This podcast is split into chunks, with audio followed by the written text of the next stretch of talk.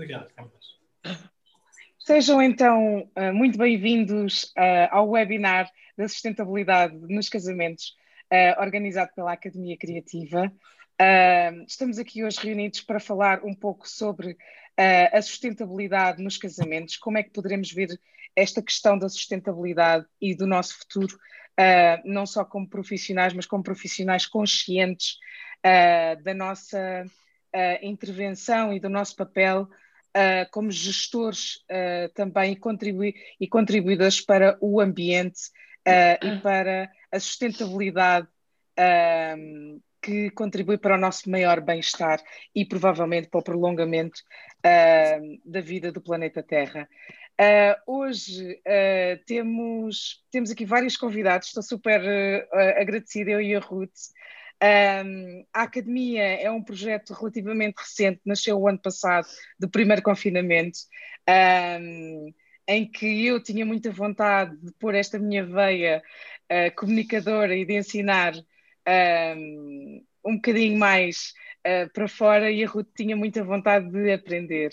Neste sentido, decidimos criar a Academia Criativa logo de uma perspectiva online, tendo em conta o confinamento, mas também tendo em conta a perspectiva um, futurista que nós também já tínhamos, que era de abranger vários tipos de públicos uh, que não tivessem acesso a esta informação se não estivessem localizados nas nossas áreas de residência. A Ruth no Porto, eu em Lisboa. Um, e então a ideia era sempre uh, poder fazer um, um, uma academia, uma plataforma onde toda a gente tivesse acesso ao, ao mesmo nível uh, de informação. Uma informação e uma, e, e, uma contribuição que se requer uh, sempre, que se quer sempre de excelência. E acho que esse é o nosso, é um dos nossos grandes, uh, das nossas grandes estrelas da nossa bandeira da academia, é ter esta excelência, é sermos autênticas, sermos uh, genuínas na nossa comunicação, sem tabus, sem problemas em comunicar aquilo que nós efetivamente queremos uh, e, e, pensamos, mas respeitando sempre a diferença do outro. Portanto, não, não há, uh, para nós, é importante haver quanto mais contribuição nós tivermos, melhor, porque daí a solução que nasce e tudo aquilo que nasce é muito mais diversificado e, e, flexível também, e é nesta flexibilidade que depois também nos adaptamos. Um, esta nossa missão de, de chegar a todos, esta nossa missão de sermos autênticos uh, e, de, e de trabalharmos também desta forma é uma missão um pouco ambiciosa, eu sei, mas uh, que vamos construindo aos poucos. Nós uh, uh, começámos devagarinho, temos vindo a fazer isto muito devagarinho e felizmente que há pessoas como os nossos formadores que, e oradores que nos impulsionam e dizem vamos lá fazer isto. Um, e, e, estamos mesmo muito agradecidas à Carmo que nos impulsionou a fazer, a fazer este, este webinar e a levantar esta questão tão pertinente nos dias de hoje e que cada vez mais vai ser, porque estamos numa fase de mudança de paradigma. E então é importante um, é importante esta, esta, esta conversa, esta troca de ideias e, no fundo, trazer também aqui à luz um, a variedade que há de oportunidades e de, uh, objetivos e da maneira como, das várias maneiras uh, que cada um pode fazer a mesma coisa e de outra coisa que eu acho que é sempre muito importante frisar e eu e Ruth temos para nós que é uma das mais das principais é que não há certos, não há errados. Há pessoas que fazem, que são diferentes e que fazem as coisas de maneira diferente. Um, e cada um faz o melhor que sabe com os recursos que tem nesse momento. E isso é muito importante nesta, nesta temática, porque é uma temática bastante, ainda por cima nos casamentos, é uma temática bastante polémica, que pode ser polémica, e então a questão aqui é, um, não há certos, não há errados, uh, cada um faz o melhor que sabe, e ao seu, um, ao, ao seu tempo porque esta questão da sustentabilidade é uma questão que efetivamente uh, uh, aliás, nem a questão da sustentabilidade, a mudança de práticas uh, da sociedade é uma coisa que requer algum tempo, que requer muita educação, que requer efetivamente atenção e um cuidado que não é de hoje para amanhã que se mudam os hábitos e que se mudam as práticas um, dentro desta, desta área. Um, e a pedir, então, um, que a Ruth falasse aqui um bocadinho. Uh, Ruth, para quem não te conhece, falasse aqui um bocadinho sobre o que é que é isto da Academia Criativa. Então, a Academia Criativa nasceu, como tinhas falado, deste desejo uh, de, de, criar uma, uma comunidade e de, e de, partilhar conhecimento e perceber que uh, cá dentro, né, em Portugal, há pessoas muito talentosas e, uh, e, profissionais incríveis e que têm imenso para, para partilhar.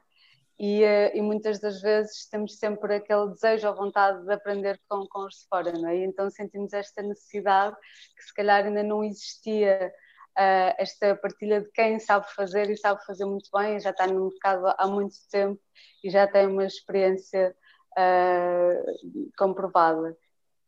Partilha um então, bocadinho também sobre a abordagem, do, o curso da abordagem à arte dos casamentos. Sim, uh, o, o, nome de, de, do curso de ser a, abordagem à, à arte dos casamentos, pensamos que uh, embora seja focado nos casamentos, é, é, pensar no evento e na experiência do evento também como, como um todo, e claro que depois focando muito mais no, nos casamentos e por serem também fornecedores, que uma grande maioria do trabalho é realmente o, os casamentos. Um, a, a, ideia de, da academia era conseguir partilhar então este conhecimento com, com vários módulos diferentes e a pensar também no evento como, como um todo desde começar com a parte também da organização, da empatia com, com, o cliente, da imagem de marca de, de cada projeto, uh, passando também pelo, pelo design do evento, o design uh, floral, uh, depois tocando mais no, nos casamentos a, roupa e o styling de, dos noivos, uh, até à, à, comunicação e, e uh, o, todo o trabalho de publicidade de, de, cada marca. E a pensar que pode ser, muitas vezes fizeram a pergunta se, se era só destinado a organizadores ou wedding planners, uh, a intenção é que cada módulo chame pessoas também que estão ligadas a esse módulo, desde a fotografia, de, do vídeo, uh, a todos os módulos que, que, fazem parte. São 13, portanto, achamos que, que a oferta é uh, muito diversificada e, uh, e, com muito conteúdo. O facto de ter os formadores terem sido tão generosos a partilharem os seus documentos de trabalho e as suas apresentações tão ricas, eh, achamos que são, são ferramentas que ficam mesmo para, para muito tempo.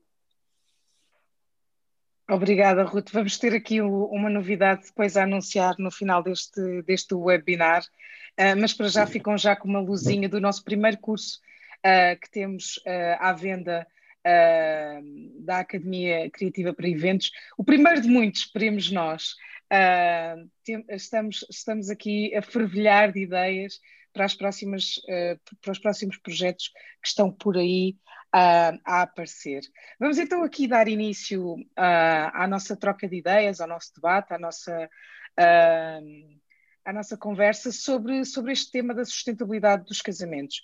E acho uh, que hum, a primeira pessoa uh, que eu gostava, se calhar, de ouvir falar e de partilhar um bocadinho esta questão deste, desta problemática seria a Carmen Tenreiro, tendo em conta que foi ela que me convidou, uh, que disse: Oh, Kátia, vocês na academia é que podiam fazer um webinar sobre este tema. Eu adoro estes desafios porque nós nem sempre temos aquele discernimento no meio dos nossos projetos pessoais, depois da academia, de levantar algumas questões. Portanto, é sempre uh, bom ter alguém que nos sugere algum trabalho e alguma uh, abordagem diferente uh, a estes temas. Carmo, queria então passar-lhe a palavra e que nos falasse um bocadinho da sua da sua um, visão e também do projeto que desenvolveu com, com, com a Sofia uh, e com o André, mas também com outros fornecedores uh, relativamente alusivos a este tema. Bom, um, eu desde pequenina, isto era uma, um princípio de educação que fomos educadas e fomos ensinadas a respeitar muito as coisas. Um, e isto é um princípio de vida para mim. Não, não é nada de novo, e aí os meus pais cada vez mais sinto que foram visionários. E antes eu trabalhava numa outra empresa e quando vim para a Quinta um, percebi que havia um grande desperdício associado aos casamentos. No fundo, quase toda a gente sabe, e nós temos muito esta cultura do, dos casamentos, sobretudo na comida, há uma abundância, é, é casamento onde não sobra comida não é um casamento uh, bem visto. E, e, o casamento, independentemente de, de, do nicho, independentemente do segmento, acaba por ser uma feira de vaidades. Nos, uh, nos targets uh, valorizam-se mais um determinado tipo de serviço ou de produtos, noutros valorizam-se outros.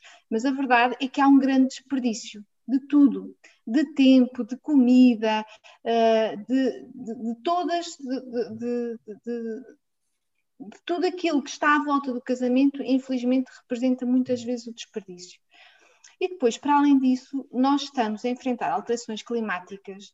Eu, desde pequena, que me lembro que as pessoas dizem, mas que mundo vamos deixar para os nossos filhos? Não é para os nossos filhos, é agora. A maior parte, tão, eu, eu este fim de semana estive em Peniche e desde dezembro, porque é, é a terra do meu marido, desde dezembro, que no quintal temos uma nespereira com nésperas e nésperas é uma fruta de verão e, e nisto não tem um clima tropical, todo o contrário. Portanto, isto são alterações climáticas que vão ter consequências. E acho que nós andamos tão embalados no ter, no parecer uh, e tão pouco no ser, que temos poucos momentos de paragem. E a partir do momento em que eu fui mãe, uh, comecei a ter, estar muito mais sensibilizada para estas questões. De, neste momento, uh, ter um, um, comportamento responsável e ecológico é, para além de ser ético, de ser moral, é uma questão de inteligência, porque a mudança depende de cada um de nós. Não depende dos decisores, não depende das empresas, depende de cada um de nós e das decisões de consumo que tomamos.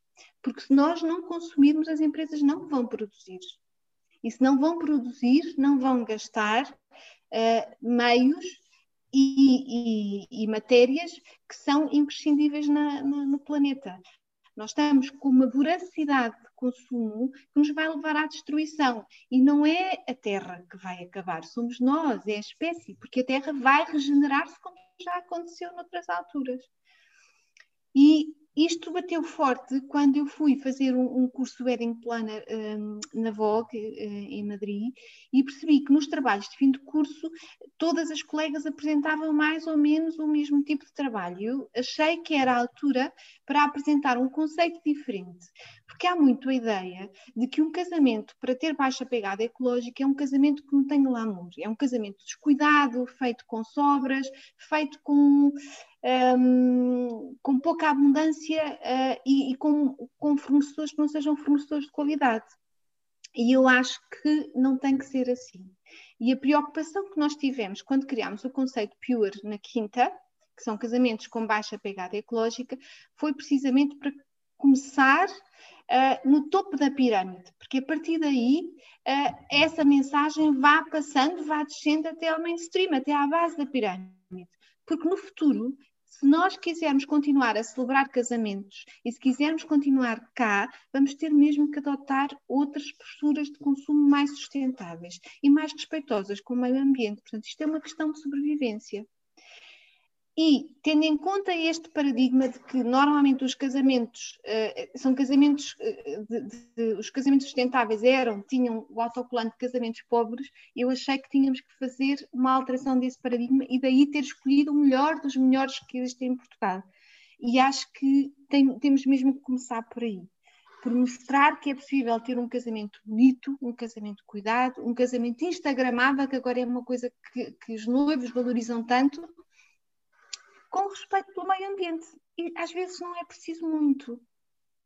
Às vezes é preciso escolhas acertadas. E depois há uma coisa que me anima muito, é que uh, ter um comportamento sustentável, quando as pessoas adotam esta via, não é uma coisa temporária, é um, um, casamento ou é um, um comportamento que depois se leva para a vida toda. E se nós conseguirmos multiplicar esse casamento para as pessoas que estamos a convidar para o nosso casamento, e às vezes até para vendedores, porque se nós escolhemos, imagine, eh, um vendedor de flores, um, um, uma designer eh, floral e dissemos: Olha, eu não quero que vá usar espuma. No meu casamento não vai usar espuma porque ela não é biodegradável, é feita com materiais que são cancerígenos. Não quero. Ou usa como base a rede de galinheiro, ou faz uma, uma grelha com plantas uh, ou com folhagens. No, no meu casamento não, não, não vai usar. E isto pode ser um fator diferencial e pode ser uma forma de, a partir daí, esse vendedor, esse fornecedor, começar a adotar esse comportamento e a divulgá-lo. E isto é uma questão mesmo de rede. Nós temos que começar e anima-me muito perceber que, que, não é tão difícil quanto pareceria e anima-me também muito porque é fácil multiplicar este comportamento, mantendo sempre a qualidade, mantendo sempre a estética e o glamour que, que, é, que é imprescindível a qualquer eh, celebração deste tipo.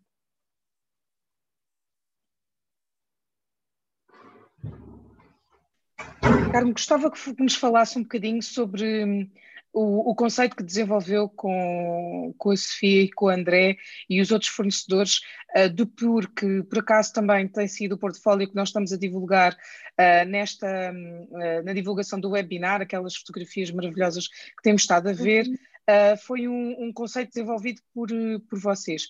Fala-nos um bocadinho desse, desse conceito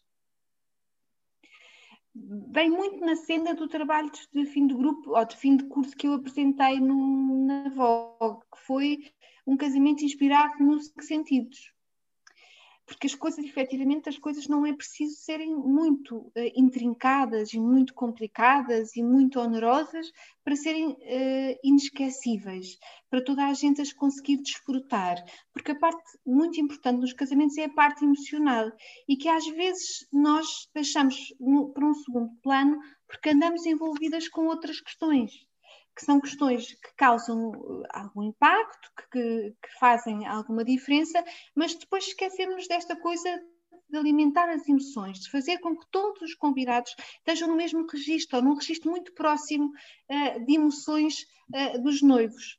E aquilo, o, o, o, briefing que eu fiz à Sofia, primeiro fiquei super contente por a Sofia e o André terem aceito, porque eu achei, achei que, que eles não iam, não, não, não iam uh, aderir muito a esta ideia. Começou logo para aí, fiquei super entusiasmada e super contente.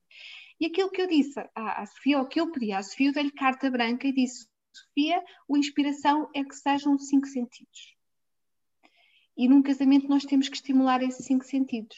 E depois o respeito uh, uh, pela sustentabilidade, que sejam sempre, uh, no caso da, da, Sofia, escolhemos flores da época, um, escolhemos materiais orgânicos. Lembro-me que a toalha, por exemplo, era uma toalha de linho que tinha sido feita por um fornecedor local, porque isso é muito importante também um, escolhermos sempre fornecedores que estejam ao nosso redor, porque o objetivo é contribuir para que haja um desenvolvimento um, mais igualitário.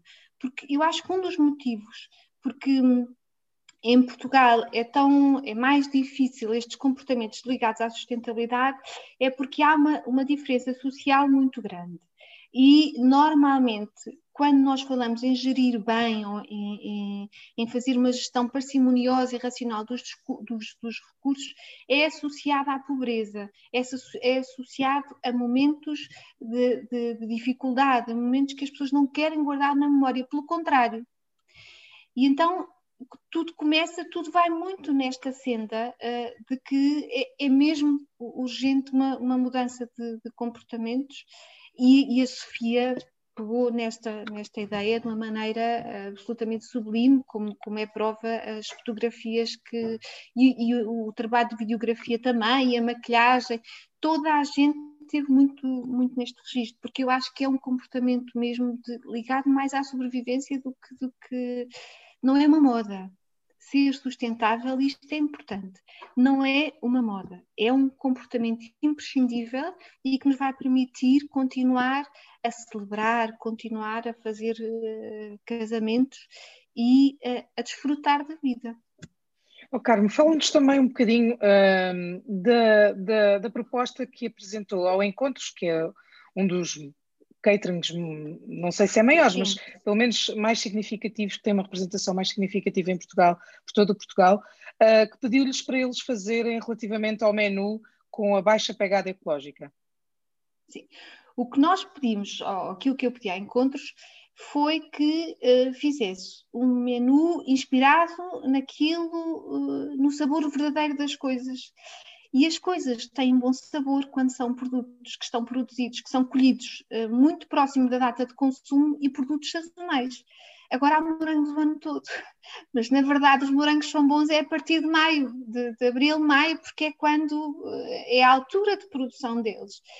Depois também lhes pedi que houvesse um controle enorme na produção de plástico e de alumínio, que é, que é assim um flagelo, a maior parte das pessoas não se apercebe, mas quer pelas regras do HCCP, que são as higiene, regras de higiene e segurança alimentar, quer também porque uh, a escala uh, assim o exige, há uma produção enorme de alumínio e de uh, plástico, de, de, de produtos que são descartáveis.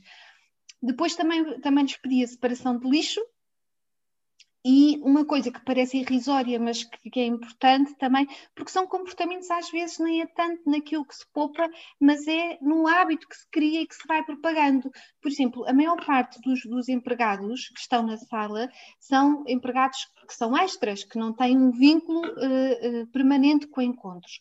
E aquilo que eu lhes pedi, ou que peço, eles, quando são pessoas que eu sei que vivem nas redondezas, a partilha de boleias isto parece que não é nada, mas é muito, representa muito. E outro desafio que eu já fiz a encontros, mas que ainda estamos, estamos numa fase muito, muito inicial, é de que as fardas dos empregados sejam feitas com as toalhas que são uh, rejeitadas ou porque estão queimadas com cigarros ou porque têm manchas que já não saem, uma série de circunstâncias. E uh, é um caminho que estamos a trilhar, porque como é tão é tão pouco caminhada ainda, um, estamos a trilhá-lo, uh, não só com Encontros, que é o nosso parceiro de, de, de, catering, mas com todos os outros parceiros com quem, com quem temos vindo, vindo a falar e a trabalhar. É sem dúvida um caminho, não é? Isto não é de um dia para a noite e não. para fazer toda, para implementar todas estas regras e todas estas ideias é preciso boa vontade de todos uh, e algum, algum nível também de consciência, mas também é, é, é, eu, eu acho que aí também é uma questão de, de firmeza, não é? E de sermos fiéis aos nossos princípios. Sofia, Uh, Conta-nos um bocadinho a tua visão. Esqueci, desculpe, diga, diga, Carmen. Desculpe, Kátia. Esqueci uma coisa que é importantíssima, a meu ver. É que há imenso desperdício alimentar. Muito, muito, muito, muito. Então, os buffets é uma loucura.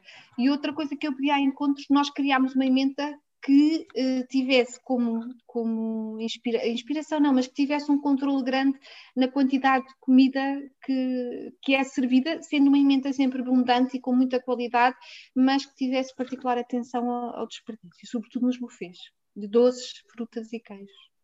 Sem dúvida, sem dúvida. Aliás, a maior parte da comida que uh, vai mesmo para vai mesmo para o lixo porque eles não deixam levar. Uh, não só deixam levar os queijos sim, e, os, sim, e pouco mais do que isso, não é? Sim, sim. Essa comida que nós conseguimos aproveitar, normalmente é entrega a instituições um, de solidariedade. Sim.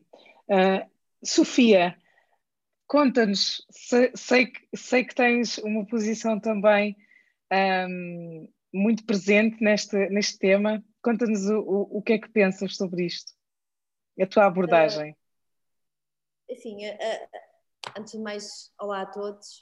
Eu sou a Sofia, trabalho na Branco Prata, sou responsável pelo serviço de design floral, o qual levo sempre numa perspectiva de deixar a pegada o mais pequenina possível. Já, já há bastantes anos que é, que é uma preocupação. Aliás, uh, a Carmen falava da, da questão da, da educação dos pais e do, do facto de pequena ter uma série de comportamentos uh, exatamente a mesma coisa. Uh, fui muito. Desculpem, Sofia, espera só um bocadinho que eu estou aqui a tentar apagar isto. O ecrã. Sim, sim, desculpa, já está. Mais neira, o que é, não, não seria. Não, não, não, era aqui um microfone que estava ligado. Um, já, já perdi o raciocínio. Pronto. Uh, aquilo que, que, eu, que eu estava Estavas a dizer, dizer que tinhas algum cuidado já desde sempre com, com este tema e com esta abordagem? Desde miúda, desde miúda mesmo, muito pequena, sempre me fez confusão uma série de comportamentos, nomeadamente o simples ato de deitar um papel para o chão, ainda hoje é daquelas coisas que mexe, mexe com o meu sistema nervoso. Uh, e, e, portanto, obviamente que todas, todas essas, uh, todos esses ensinamentos que, que tive desde miúda, obviamente que a partir do momento em que sou responsável por uma marca, ou responsável por um serviço, e, e, dando eu tanto de mim a esse serviço, uh, essa preocupação teria, teria que ser uma das, das nossas bandeiras, portanto, uh, e é curioso a Carmo dizer que achava que nós não íamos um, aceitar o desafio, uh, mas eu lembro-me da primeira vez que, que conversei com, com a Carmo ao, ao telefone, foi precisamente no, no, nessa perspectiva, quer dizer, mesmo que não seja tão óbvio para as pessoas que seguem a Branco Prata, para os clientes da Branco Prata é de facto uma, uma indicação muito, muito clara quando trabalham connosco, que há uma série de facto de, de, de, questões que para nós são fundamentais. A Carmo falava de potenciais noivas que, que podem sugerir aos fornecedores não usarem uh, a esponja eu sou eu, eu, eu tenho o papel oposto. Eu automaticamente, mesmo em primeiras reuniões, ainda sem orçamentos, é sempre uma informação que eu passo aos meus potenciais clientes. É, é o primeiro ponto, ou dos primeiros pontos que, que, que, que, menciono nas nossas reuniões, é mesmo essa, é no, essa nossa preocupação de não, neste momento, eh, e já, já não é de agora, não usar de maneira, recusamos-nos, aliás, neste momento já nos recusamos, já, já, já há um, há um bom tempo que nos recusamos em sequer usar a esponja, a esponja floral. Posso dizer que tenho uma caixa ainda no, no meu estúdio floral, já a ganhar teias de aranha, não a vou deitar fora porque não sei o que é que lhe vou fazer, mas está lá guardadinha num canto, mas até me dá dó olhar para aquilo porque de facto, e quem, quem, quem trabalha com flores ou quem já trabalhou com esponja, é que tu nem precisas de ler sobre o assunto, basta claro, sente-se logo, não é? É, desculpem-me o termo, é nojento.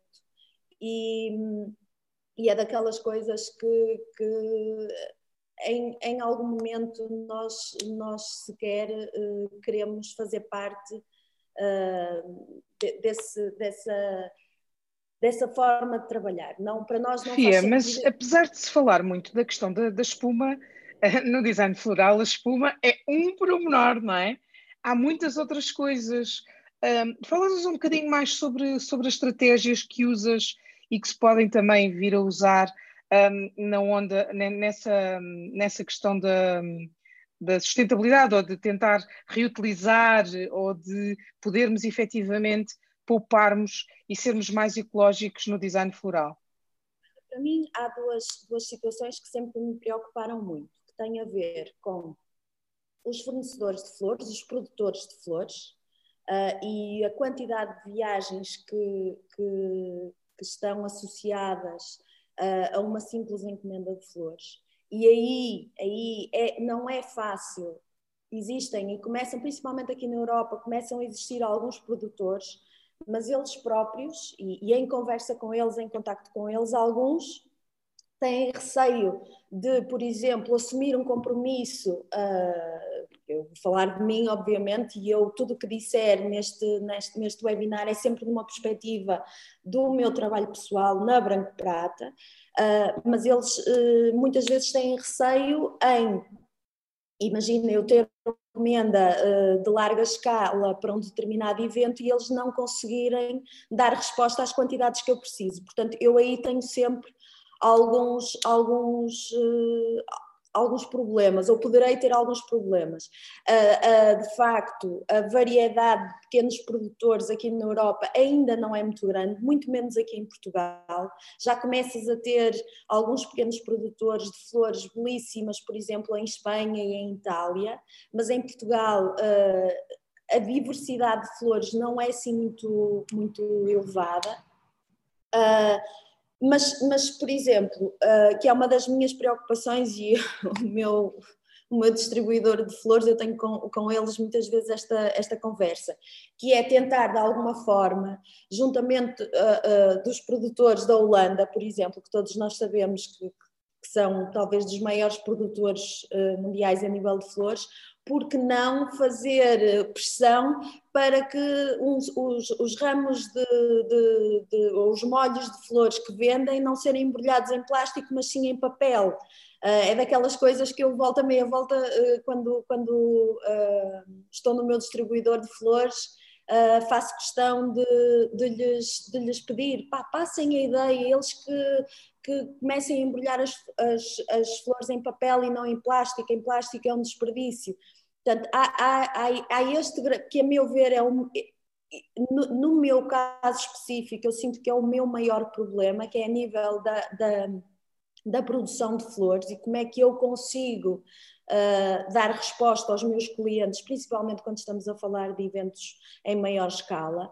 Um, há uma coisa que se pode fazer que eu acho que visualmente cria um impacto enorme uh, e que pode ser perfeitamente coordenado com flores, que é tu incorporares flores de pé cortado, mas ao mesmo tempo, por exemplo, alugares plantas. Alugas plantas durante um número de horas para um determinado evento ou um determinado viveiro e no fim as plantas são devolvidas e podem. Ah, eu faço, é uma das coisas que eu faço muitas vezes e o mais curioso é que eu já tive vários clientes do nosso serviço de fotografia que comentam, portanto, eu não tenho nada a ver com o evento deles, eles sabem sim apenas que eu faço parte da Branco Prata e, e, ou por e-mail, ou quando eu estou com o André no dia do evento, se estiver nesse, nesse evento a fazer só o styling de detalhes, vêm todo, todos contentes ter comigo, explicar-me que usaram isso uh, no seu próprio evento para, para,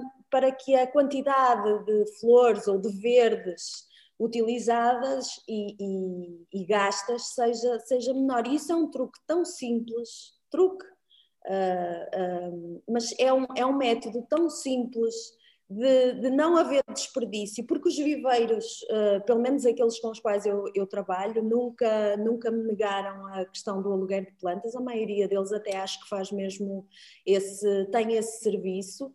E, e tu no final acabas por ter um impacto visual enorme, principalmente se olharmos para os últimos anos em que houve um, um, uma tendência enorme para grandes instalações com verdes e flores.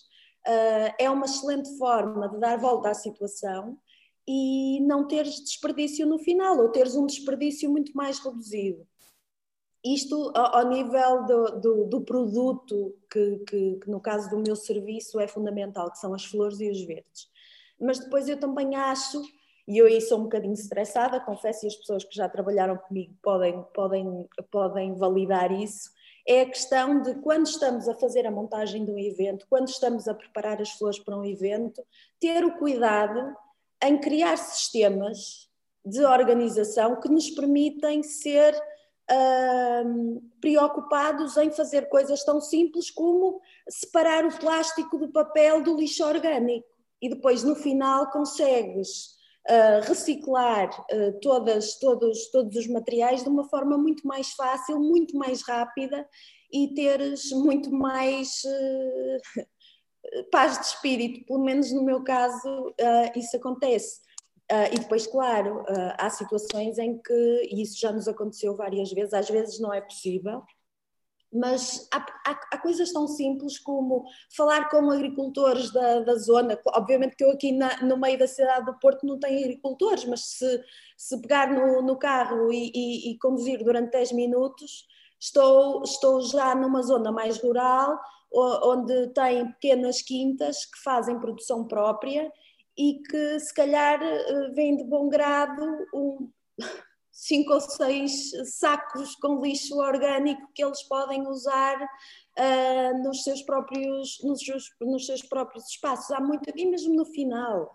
Uh, uma das, há bocadinho a Carmen falava da questão da comida, do excesso de comida e as flores. As flores são usadas aqui nos casamentos em Portugal tem uma, uma, duração um bocadinho maior, vá, vamos dizer 12 horas. Passado 12 horas acaba o evento, as flores são impecáveis, muitas vezes ainda estão mais bonitas do, do que quando o evento começou.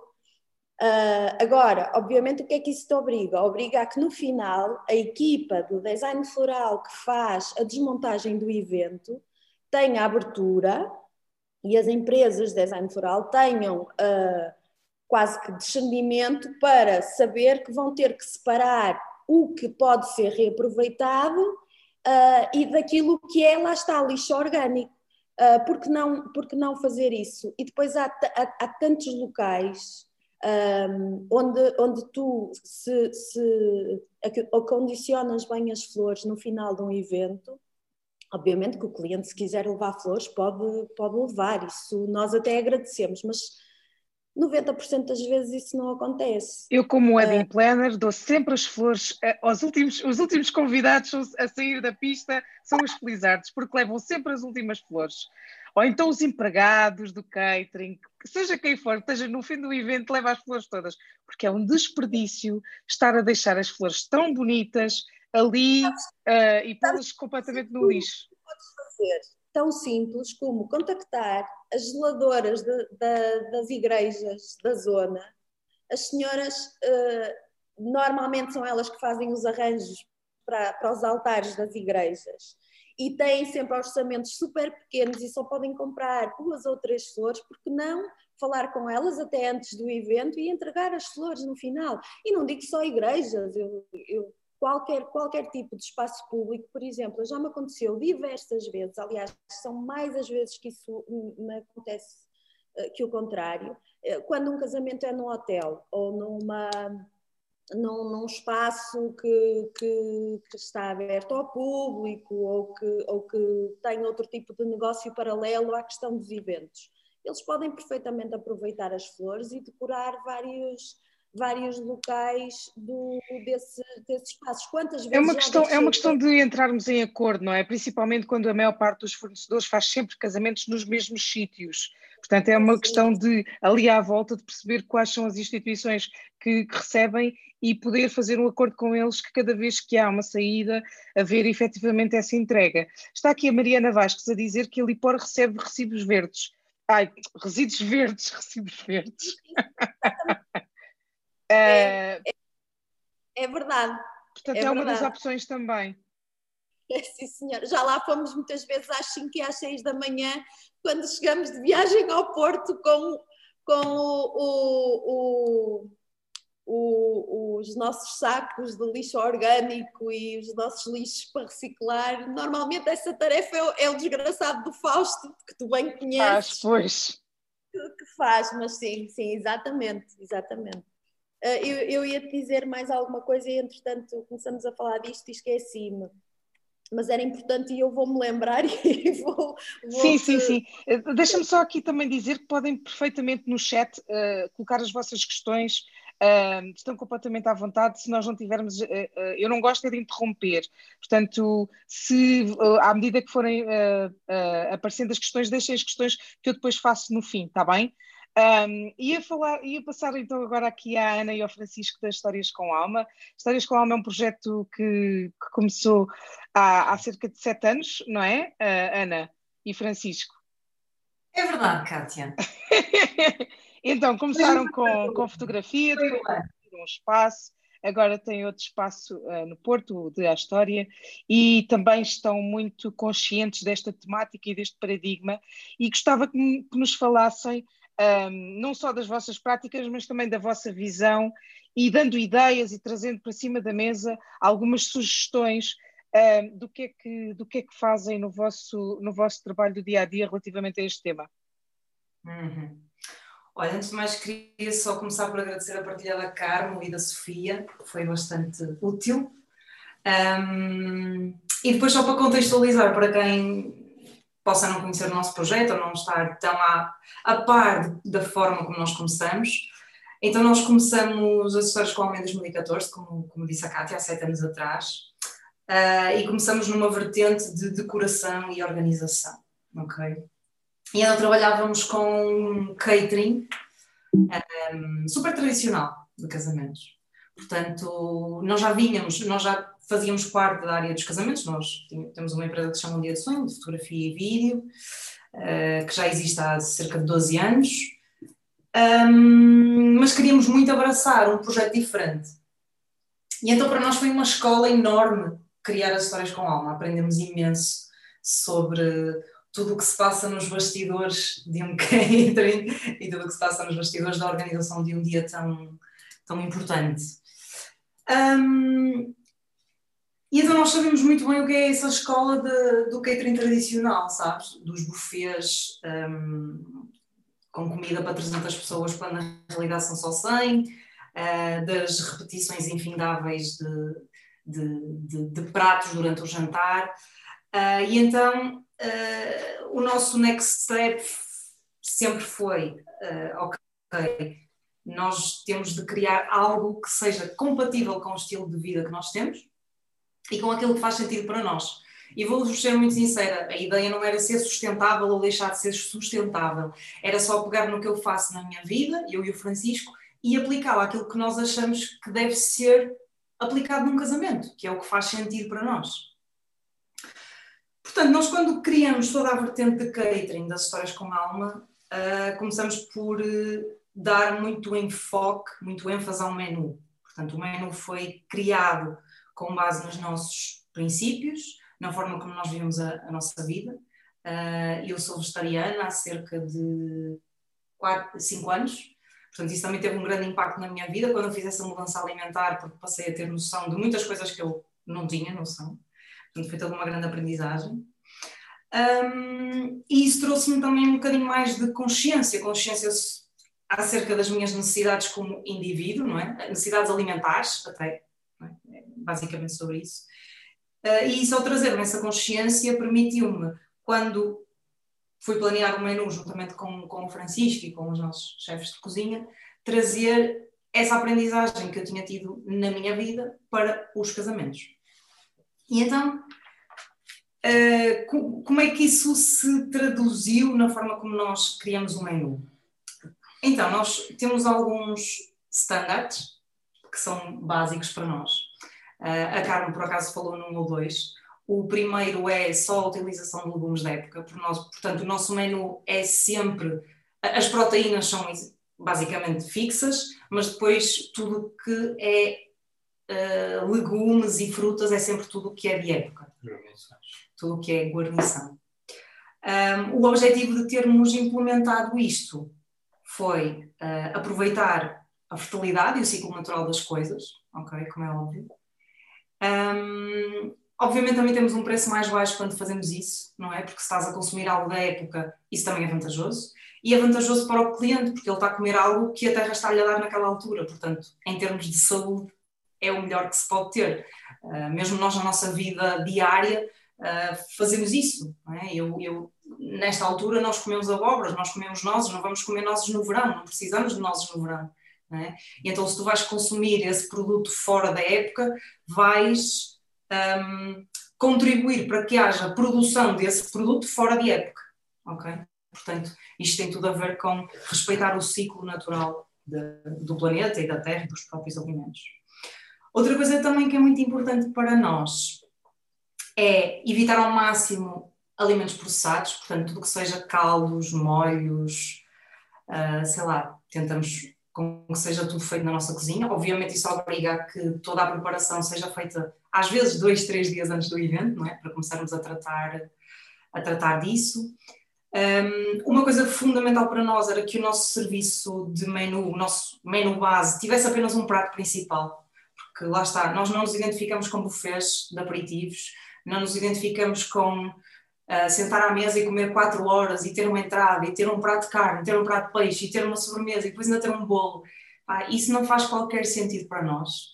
Uh, e, portanto, obviamente que isto não é fácil porque os clientes vêm todos com um background muito tradicional, não é? É uma questão uh, cultural, não é? Também é preciso, é preciso ver, ver isso e, Sim. desculpa, Ana, interromper-te. Uh, mas eu posso falar, falar um bocadinho sobre isto depois da tua, depois de falares um bocadinho, desculpa. Fala, fala. Porque eu ia dizer, às vezes não é, não é o cliente, o cliente mentalmente até está preparado e receptivo às ideias. O problema é que o cliente tem sempre medo do impacto que isso vai ter nas pessoas que vão ao casamento, ok?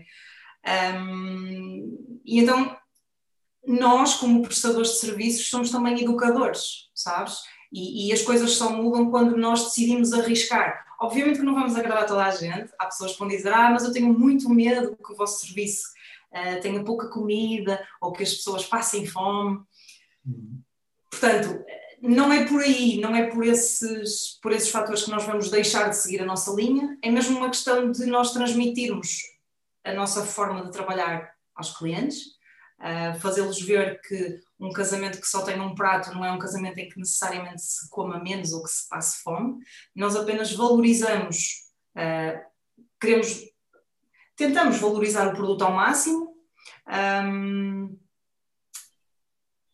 e fazer com que as pessoas desfrutem de tudo isso. Uh, depois na parte dos na parte das repetições, que é uma coisa também que, que eu queria só abordar, uh, porque nós estamos habituados, não é? Na, na, parte mais mais tradicionais, em que temos estes pratos todos que são servidos no jantar, uh, e como lá está, nós vimos, vimos de trabalhar em parceria com um catering super tradicional, pá, eu lembro perfeitamente que no prato de carne eles serviam sempre dois tipos de carne, ou era cabrito e vitela ao mesmo tempo, ou era um lombelo grelhado com um, uma carne qualquer também grelhada. Portanto, já estamos em quatro tipos de carne e a pessoa pode repetir aquilo quantas vezes ela quiser. Isto não faz sentido na cabeça de ninguém. Nós, como seres humanos, não precisamos dessa, dessa quantidade de comida. E eu acho que o também, não é? da sustentabilidade vem da desconexão do ser humano à sua necessidade. Porque a Terra dá-nos tudo aquilo que nós precisamos. Nós plantamos uma semente de um limoeiro, ele dá-te limões a vida toda, não é? Tu até tens de dar aos teus vizinhos, porque aquela árvore dá tantos limões. A questão é, o que é que tu precisas? E eu acho que essa desconexão é que faz com que haja esta necessidade de ter tudo em excesso, sabes? Porque na realidade nós não precisamos disso para ter um casamento mais abundante, ou mais feliz, ou mais charã. É, é, é criar um bocado essa conexão, sabes? E... Deixa-me só dizer uma coisa, porque tem a ver com isso, depois provavelmente vais passar para outro tema, que é não podemos nos esquecer de onde é que nós vimos, e nós vivemos uh, em ditadura e, 20, e, um 25 de Abril há relativamente pouco tempo, e nós vimos de uma matriz de escassez, não é? Os, nossos, as nossas, os nossos avós, uh, uh, os meus pais, esta geração passou fome, não é? Passou muita necessidade. Então, esta questão da abundância vem muito em contrapartida a essa parte da escassez que se vive e do querer uh, mostrar essa abundância e querer efetivamente que não se passe fome. Hum, é, é, é, mas isso é um registro em Portugal inteiro, não é? Uh, nunca mais vou esquecer de, de, alguém que me contava a história de um estrangeiro. Uh, depois de que foi um casamento e depois do cocktail, lhe disseram: Vá, agora vamos jantar. E ele vira-se: Jantar, então, mas isto não era o jantar, Quer dizer, um estrangeiro, para ele, realmente, a comida é, é, é muita em Portugal. No entanto, é uma, eu acho que tem a ver mais com esta matriz e muito com essa desconexão que tu estás a falar, mas também com de onde é que nós vimos, não é? Qual é a nossa questão cultural, histórica, que nos faz também querer ter essa abundância a todos os níveis. Mas neste caso específico da comida é mesmo muito importante porque é uma necessidade básica. Sim, concordo a 100%, Kátia, com isso. acho que é um fatores, não podemos dizer que é só um fator, não é? Temos toda uma história também um, política e cultural e que faz, obviamente, toda a diferença. Um, portanto, no que diz respeito, então, uh, tendo em conta esta, esta, esta, esta questão do, das repetições e dos pratos de carne terem dois tipos de carne, o que é que nós fazemos? Portanto, qualquer cliente que vá visitar o nosso espaço, nós dizemos sempre que não há repetições. Portanto, se eu tenho um casamento em que vou servir 100 pessoas, eu confecciono 105 pratos. Ok? Eu não vou fazer 200 pratos. Um, portanto, é assim, desta forma que nós. E isto é mesmo verdade. Sim. Não é inventar, é mesmo verdade. A Cátia conhece-nos, ela sabe que, que, nós somos assim. Mas tenho a certeza Mas, que ninguém de lá, sai de lá com fome. Não, não, não. Ninguém sai lá com fome uh, e o feedback é sempre tipo: nunca comi tão bem na minha vida. Porque lá está, nós, nós gostamos mesmo de valorizar o produto e que as pessoas tenham uma experiência, que possam comer algo que é natural, que é da época, que é confeccionado de forma uh, simples, sabes? Sem, sem, sem efeitos. Não precisas de meter umas massas folhadas numa carne. A carne, por ela própria, já tem o seu, yeah. o seu sabor, a sua. A sua uh, tudo, tudo, tudo o que tu precisas está lá.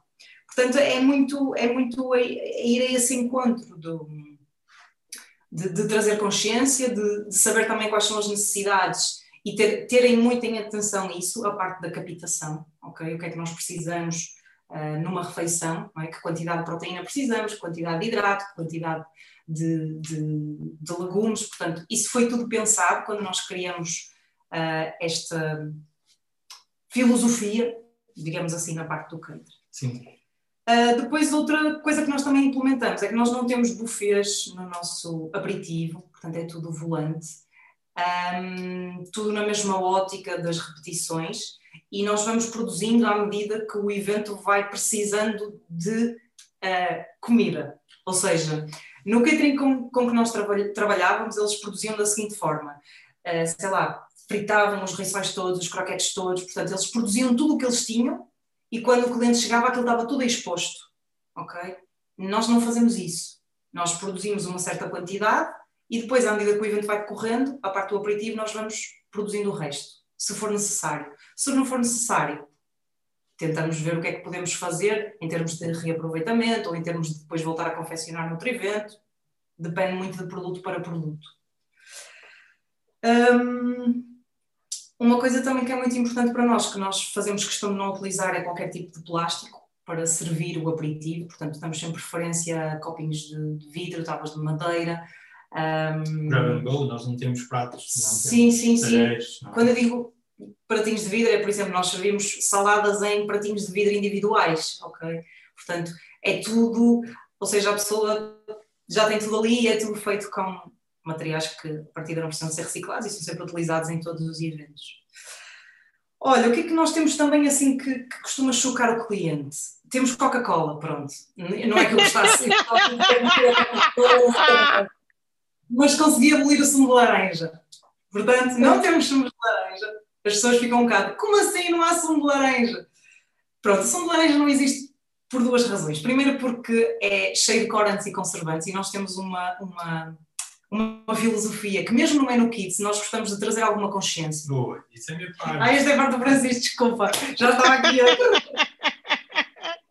estou aqui caladinho e Sim. quero dizer muitas coisas, mas... É, mas, uh, e então nós optamos por substituir isso por infusões. Então nós fazemos infusões com frutas e ervas, no, no, normalmente no dia anterior ao evento, e durante o dia do evento temos essas infusões super naturais disponíveis durante todo o dia. Um, outra coisa que nós também temos é uma horta de aromáticas, é pequenina, não dá assim para usar em todos os casamentos, mas é uma coisa que nós queremos muito fazer crescer um, e que é espetacular, dá para nós nos conectarmos um bocadinho mais com a produção, sabes? Com o, o plantar e recolher aquilo que estás a plantar e ter um bocadinho de noção também dos recursos que tu precisas para retirar uma determinada quantidade de produto da terra. Okay? Sim, termos... Isso é tão importante também para a consciência ecológica, uh, porque nós muitas vezes não temos uh, uh, o real valor do processo de construção, não é? O processo que, de onde vem do produtor ou de onde ele é fabricado até chegar a nós. Qual é esse é processo? E esse processo também conta, é, é como as boleias, conta muito de tudo isso, não é? Sim, é que imagina, nós temos uma horta que nos dá para tirar, sei lá, assim, dois ramos de, de hortelã é? Mas aquilo dá, é, dá, dá, dá, muito, dá muito, mais, sim, mas pronto. Uh, mas imagina, nós para termos acesso àqueles dois ramos, não é? O tempo que aquilo levou, uh, o processo que aquilo teve de passar, não é? E é, para nós é mesmo muito importante ganhar essa conexão. Nós pudéssemos até produzirmos a nossa carne. Eu achava isso incrível, produzir a carne que eu serviço nos casamentos. Temos 6 hectares de terreno. Nada é impossível, mas para Lá chegaremos. Ainda não dá. Produzir vacas felizes. Eu sou mais de alfaces felizes. Sim, já nos colocaram essa, essa questão, só que nós também. Nós, nós aqui, só que nós ainda não, não quisemos arriscar, mas temos 6 hectares de terreno uh, de cultivo uh, que podemos usar de uma forma mais. Uh, podemos maximizar aqui em torno desta, deste assunto e de outros. Mas antes eu tinha preparado aqui algumas coisas que eu acho fundamentais serem ditas uh, e queria agradecer o, o, vosso, o vosso convite queria dar um shout-out e um, e um salve ao Nuno, à Isabela e à Mariana, que foram as primeiras pessoas que fizeram o React.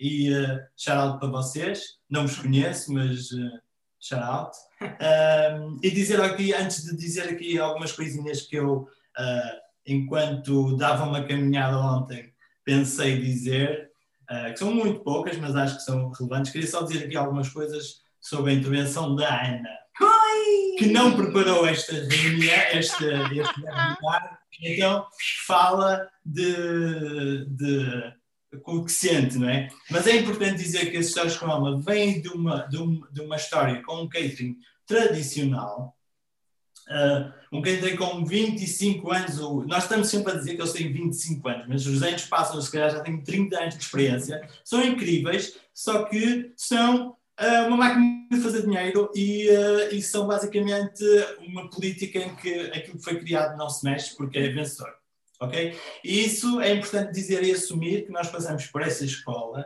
e, e queremos e quisemos muito mudar essa filosofia, a pontos de, uh, com algumas das pessoas que estão aqui hoje uh, a ouvir esta história, nós temos assumido que íamos fazer um catering e foi isso que fizemos e criamos o catering Histórias com Alma.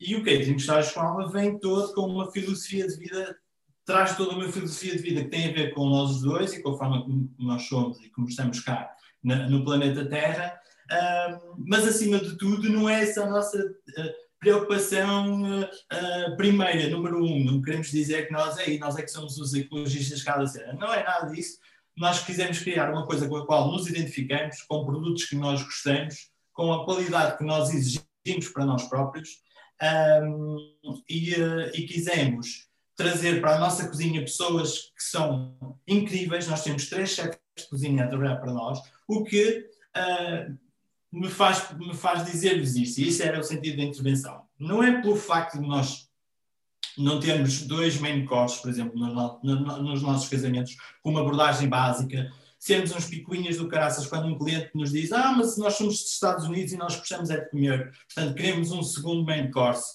eles têm que passar por um processo bastante complexo para nós aceitarmos fazer um segundo main, main course. Uh, isto não quer dizer que os processos que nós realizamos para produzir e conceber a nossa cozinha sejam muito mais eficientes que os de um catering tradicional, que não são. Nós, nós vimos numa realidade em que se começava a trabalhar no sábado de manhã para no sábado às sete da tarde estar a fazer o jantar para uma realidade em que, se come, que é que temos hoje, para uma realidade em que se começa a trabalhar na terça-feira dentro da nossa cozinha para se fazer um casamento que vai acontecer no sábado. Portanto, recorremos a recursos humanos uh, muito, muito de, uma, de, uma, carga muito superior à que um catering tradicional tem, passamos por processos muito mais meticulosos que nos faz, se calhar, gastar muito mais água, por exemplo. Estou a falar de água porque é uma coisa que nós não conseguimos ainda resolver esse problema que um guia internacional faz, ou seja, passamos para ter uma coisa premium, que é de uma qualidade incrível, e vocês se não conhecem, vão lá e vejam, porque é mesmo incrível, e nós sabemos, conhecemos quase todos os caterings que existem, portanto sabemos o que estamos a, falar. Só que esse processo é muito menos eco-friendly, achamos nós, em algumas etapas, do que um processo de um catering internacional. Isto é importante dizer, uhum. e que não queremos estar aqui a passar uma imagem de que somos o uau e não somos nada. Um, Agora, não sei se é a minha parte, mas quando for, eu tenho muitas coisas para vos contar. É a tua parte. As horas das é. Os, ah, é, pois, os é a tua parte, Francisco, tu ainda. Não lá com o gajo todo, agora é eu. Fala-nos um bocadinho mais. Eh, eh, pronto, vocês realmente são aqui eh, a nossa dupla imbatível, porque vocês têm várias áreas, tirando a Sofia, que também tem a dupla do André, que faz fotografia mas vocês têm várias áreas, tendo um espaço, os espaços são muito importantes neste, neste sentido e nesta, nesta conversa, porque os espaços têm várias valências. Fala-nos um bocadinho mais de, das outras valências que vocês têm, por exemplo, enquanto infraestruturas do espaço em si. Sim. Ok, eu só quero falar de coisas que eu quero falar, não de coisas que tu achas que eu quero falar. Uh, então, bora lá. lá. Mas deixa-me primeiro fazer aqui um enquadramento que eu acho importante. O enquadramento tem a ver com a sustentabilidade e porque é que estamos, provavelmente, não fui eu que me autoconvidei a falar sobre isto. Pá, eu gostava de dizer que nós fomos nómadas. E isto era interessante. Porquê, o porquê de nós sermos nómadas? Porque nós usávamos os recursos que a Terra tinha consumíamos e depois esses recursos acabavam. Quando esses recursos acabavam, nós mudávamos para outra terra e consumíamos o que essa terra tinha até esses recursos acabarem e depois voltávamos a fazer exatamente o mesmo. Isso permitia uma coisa incrível, permitia que a natureza conseguisse voltar a regenerar-se, como nós mudávamos de local, ok? E deixávamos de extrair as coisas que a natureza nos dava, como por exemplo os limões. Uh, dávamos à natureza o tempo necessário para esses limões e todos os outros recursos voltarem a, a, a nascer. Isso é importante uh, contextualizar. Um, depois, nós fomos descobrir uma coisa incrível que é a agricultura e começamos a inventar montes de coisas. Começamos a saber regar, começamos a, a, conseguir construir uma hortinha e tentar tirar da terra, através de algumas coisas que a nossa imaginação começou a criar, tentar criar da terra coisas que, que vimos que a terra nos dava. Só que isso foi fantástico. O problema é que isso resultou num novo problema, que é o que nos traz aqui que tem a ver com a sustentabilidade. Ou seja, nós deixamos de ser nómadas. Então, se eu estou numa terra e que eu sei que se regar e se plantar, a terra me dá recursos, eu não preciso de sair daqui para o outro lado e, e estou a fazer isto constantemente. Ou seja, estou a tentar extrair da terra algo que a terra precisa de tempo para mudar e eu não a deixo repousar. E como não migro para outro espaço, uso sempre os recursos daquele local, o que faz com que esses recursos, um dia mais tarde, se esquecem, ok? Também é importante uh, dizer isto. Depois, uh, dizer, posso dizer que depois entramos numa nova era, uh, na, na, era da grande revolução, em que começamos a produzir em massa, com a revolução, começou na, talvez na revolução industrial, começamos a produzir e também antes disso já tínhamos percebido que se tirarmos da Terra um determinado tipo de item, usando também a nossa cabeça, nós podemos modificar, alterar esse item e criar um novo.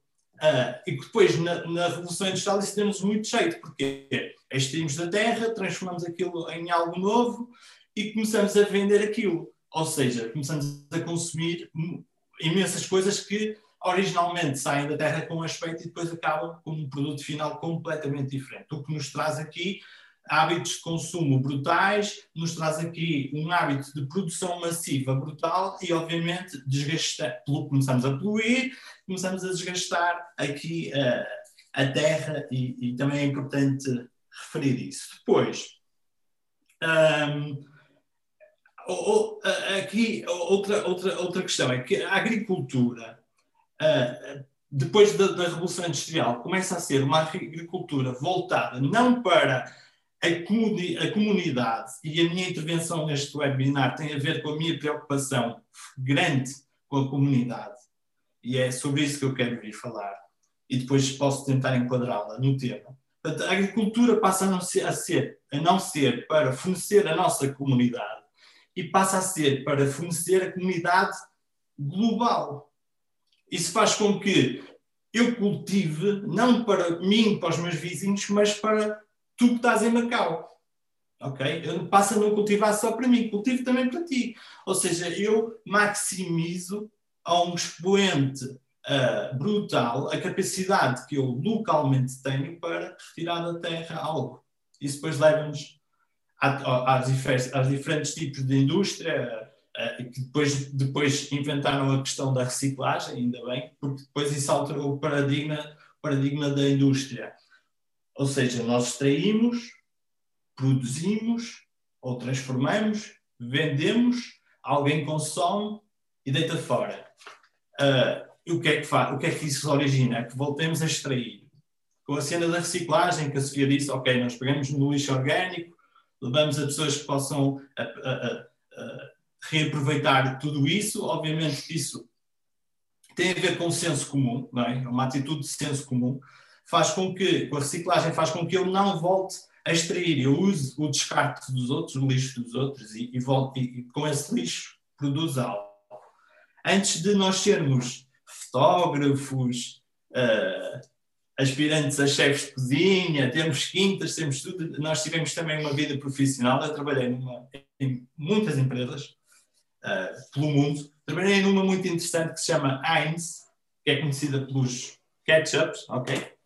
É uma empresa da Pensilvânia e na Heinz eu descobri uma coisa fantástica há muitos anos atrás, quando trabalhei na Heinz, que foi, eles usavam o licopeno do tomate, que era aquilo que eles não precisavam, e vendiam aquilo. E, eu era consultor financeiro e fiquei como é que estes gajos ganham duas vezes dinheiro? Ou seja, eles pegam o tomate e fazem molho de tomate, que toda a gente consome, e pegam no lixo do tomate e fazem dinheiro a vender aquele lixo. O problema, a questão é que eles ensinaram que o lixo deles uh, combate o cancro, por exemplo, da próstata, da próstata e ajuda a combater o cancro da próstata e é vendido às indústrias farmacêuticas. Uh, porque o tomate tem esse poder, tem, tem partículas que depois são mágicas noutro, quando aproveitados numa outra, por uma outra indústria. Uh, e então essa questão de que alguém falou, acho que foi a carne, tem a ver com a nossa natureza, a nossa educação, esta questão da, da para mim da comunidade, mas da, do ambiente, até porque sou bodyboard, então bodyboard preciso do mar, preciso dessa conexão com o mar, então preciso as, dessa proximidade com a natureza vem também da nossa educação e por isso depois levamos a termos atitudes como esta. Ah, vamos criar algo com o qual nos identificamos. Mas esse algo com o qual nos identificamos tem que ser vendável, o que me leva a contar-vos uh, mais duas histórias. Uh, há, há, há um, uma delas é semi-privada, eu não quero falar no nome, é uma história muito querida, eu não queria dizer quem me contou, mas uh, há um, há um uma pessoa que é o que, que era que é muito conhecido, o Blake, um, que ah, depois de ir a uma viagem à Argentina percebeu que havia pobres na Argentina e muito dessa pobreza tinha a ver com o facto de uh, uh, essas essas pessoas não tinham calçado. Então ele decidiu uh, juntar algum do dinheiro que tinha e criar uma marca de alpacatas que se chama um, que se chama Toms. O problema é que uh, ele pensou: eu tenho muito dinheiro, então o que é que eu posso fazer? Eu posso pegar o meu dinheiro e, e fazer doações para aquela comunidade e ajudar, com que, ajudar aquelas pessoas a, a terem calçado. Mas ele percebeu que isso não era. Uh, a questão não era essa, porque o facto de ele ter dinheiro não significa absolutamente nada. Ontem estávamos a, estávamos a dar a caminhada a falar sobre este webinar, passou um vídeo nosso com um, Mercedes V8 que nós nunca vimos na vida e aquilo fazia assim um barulho assustador. E, ou seja, o facto de ele ter muito dinheiro não, não dá o direito de ele se intrometer na comunidade, não é? Então, essa pessoa pensa disso, não é por ter dinheiro que eu vou doar o meu dinheiro, eu vou tentar fazer algo com o dinheiro que possa melhorar a condição destas pessoas. Então, ele inventou um conceito que se chama One for One. Ou seja, eu crio um par de sapatos e por cada par de sapatos que eu crio e vendo, eu dou um par de sapatos. Uh, ele fez, ele criou uma das empresas de maior sucesso uh, de, em, a nível das startups na altura. Ele vendeu mais de 250 milhões de dólares em, em, em sapatos e doou mais de 10 milhões de, de, pares de sapatos. O que é que aconteceu ao Blake e à Thomas? Foi imitada pela Paes, pela Crocs, por todas, pela, pelas havaianas e pelos chineses, que usando este modelo, que não é nada de novo, porque era o, o calçado dos argentinos, um, retirou a, a, a, possibilidade desta pessoa fazer bem à, à, comunidade, mesmo não sendo a comunidade onde ele pertencia, que era. Ele ofereceu milhares de sapatos à comunidade uh, onde, onde vivia, para além de, da Argentina o que, é que acontece, esta, porque é que eu vos conto esta história? Porque há muitos anos fiz um filme uh, que ficou muito conhecido uh, com um amigo meu que tinha umas Paes calçadas, porque ele tinha vindo da Argentina de lua de mel. Então a Paes viu aquele filme e enviou-nos pares de calçados para nós. A dizer, uau, vocês fizeram um filme com os nossos, os nossos, os nossos sapatos. Nós nem sabíamos o que era aquilo. Uh, ele enviou-nos centenas de, de sapatos uh, para nós uh, distribuirmos pela nossa família e amigos. Mas ao fazer isso, uh, arruinou esta ideia pioneira. Portanto, isto para vos dizer que nós, quando criamos um negócio, criamos um negócio que deve ser sustentável e ecológico, deve ter os nossos princípios, mas ele tem que ser, obviamente, rentável. Uh, a, outra história, a última história, antes de entrar aqui nos detalhes sobre coisas que eu tenho muita curiosidade para vos contar, sem querer amassar, foi que uma grande amiga minha, que alguns, algumas de vocês conhecem, contou uma história muito gira, porque ela tem um espaço tal como o nosso, e ela é, muito, é, amiga, é minha amiga de coração e aposto que também é vossa amiga de coração, para quem a conhece.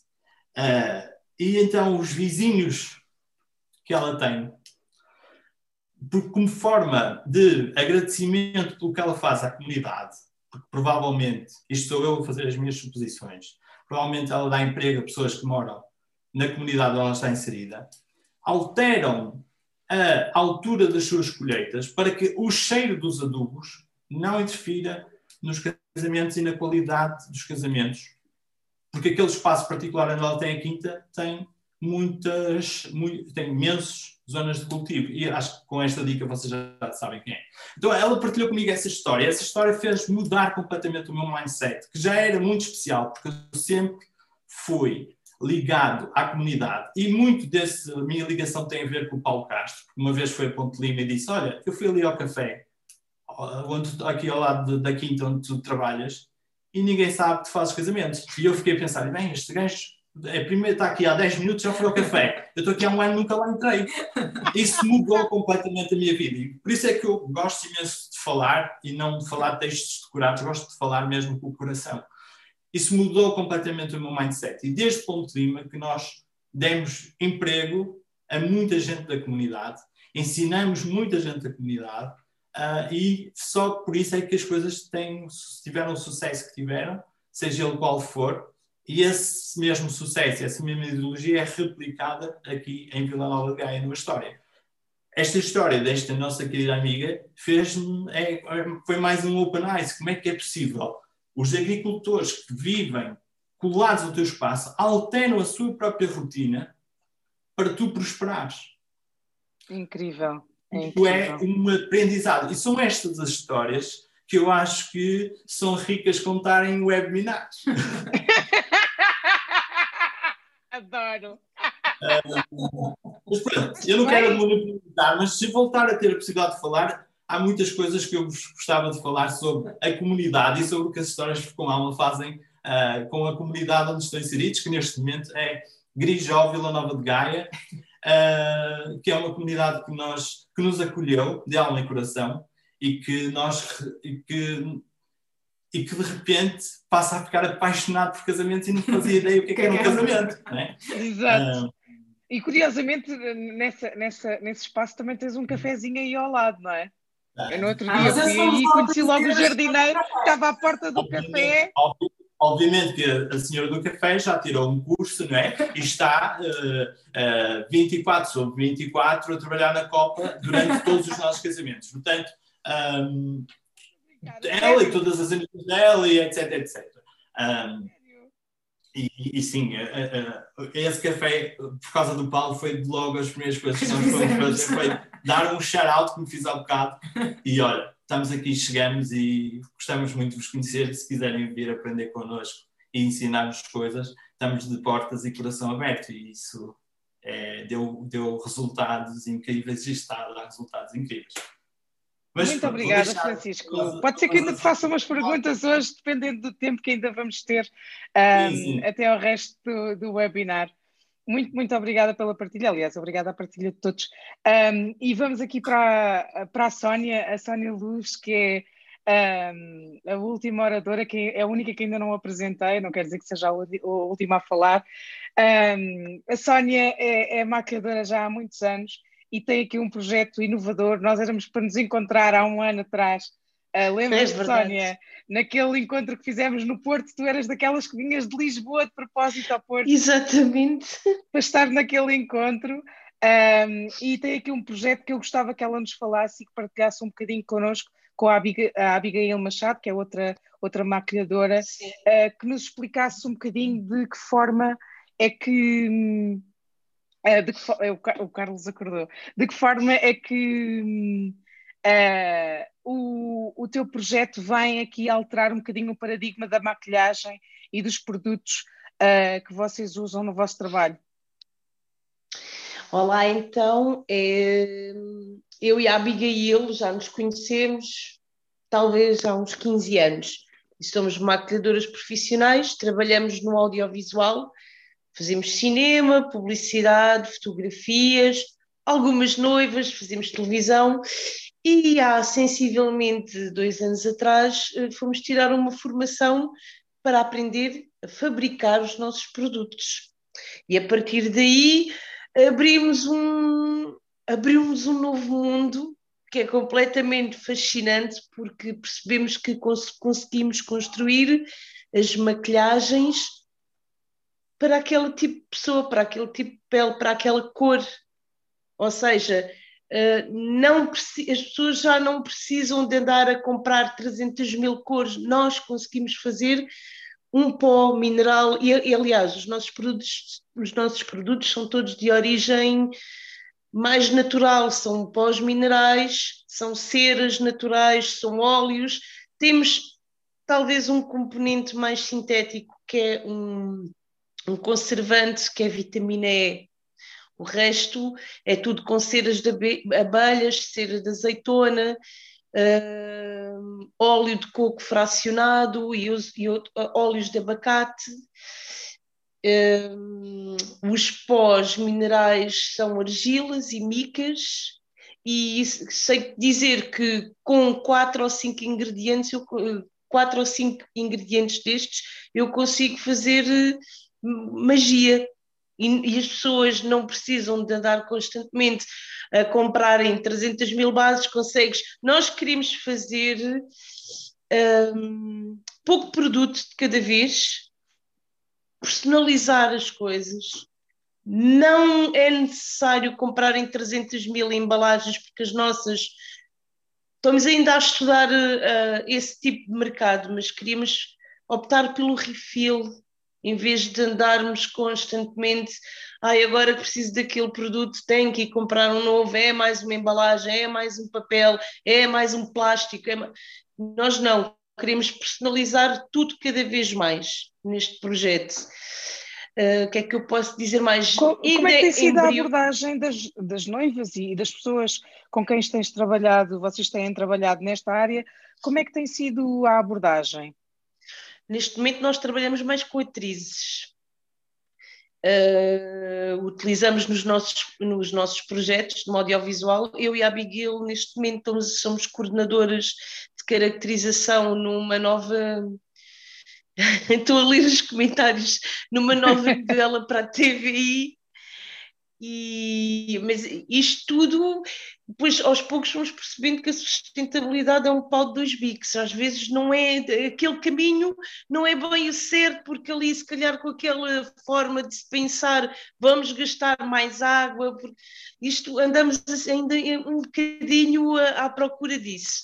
De, de, mas o caminho é este. O sítio é este, e somos nós as duas, e percebemos que era tudo muito encantador e é muito mágico e podemos fazer batons personalizados e podemos fazer prendinhas. A partir daí as pessoas quando terminar vêm ter connosco e nós enchemos os fresquinhos. Sim, sim, ah, caso, estávamos a falar, as atrizes, nós temos feito, a Abigail fez o filme das Doce, que depois com, com isto da pandemia ainda não estreou, utilizámos vários produtos nossos, alguns corretores, pós, blush, uh, alguns batons também, existem alguns produtos que ainda não conseguimos uh, chegar uh, àquele grau de qualidade que nós queremos, que estamos, estamos uhum. habituadas, porque nós temos, trabalhamos nisto há, há 20 anos, então é super fácil perceber uma textura, perceber o que é que vai, vai ferir hum, um lábio. Hoje em dia existem muitos batons, aqueles de longa duração, que daqui, olha, tipo o teu, por exemplo, se calhar. Esses vermelhos são lindíssimos, eu adoro, mas uh, chega uma altura que ferem os lábios. E isto tudo uh, fomos descobrindo também que existem vários produtos de supermercado ou de perfumaria, dessas marcas todas, que, cuja pele absorve isso tudo e depois transformam-se em estrogénios. Estes nossos não. Porque nós Uau. não usamos muitos conservantes. E isto foi uma, uma naturopata que me, que me, explicou, ainda tenho que explorar também essa parte, porque este projeto ainda é muito recente, ainda não podemos divulgar o nome, porque ainda não está registado, porque isto anda, andamos assim as duas, oh meu Deus, onde é que nós vamos parar? Porque isto de repente vai ser uma avalanche.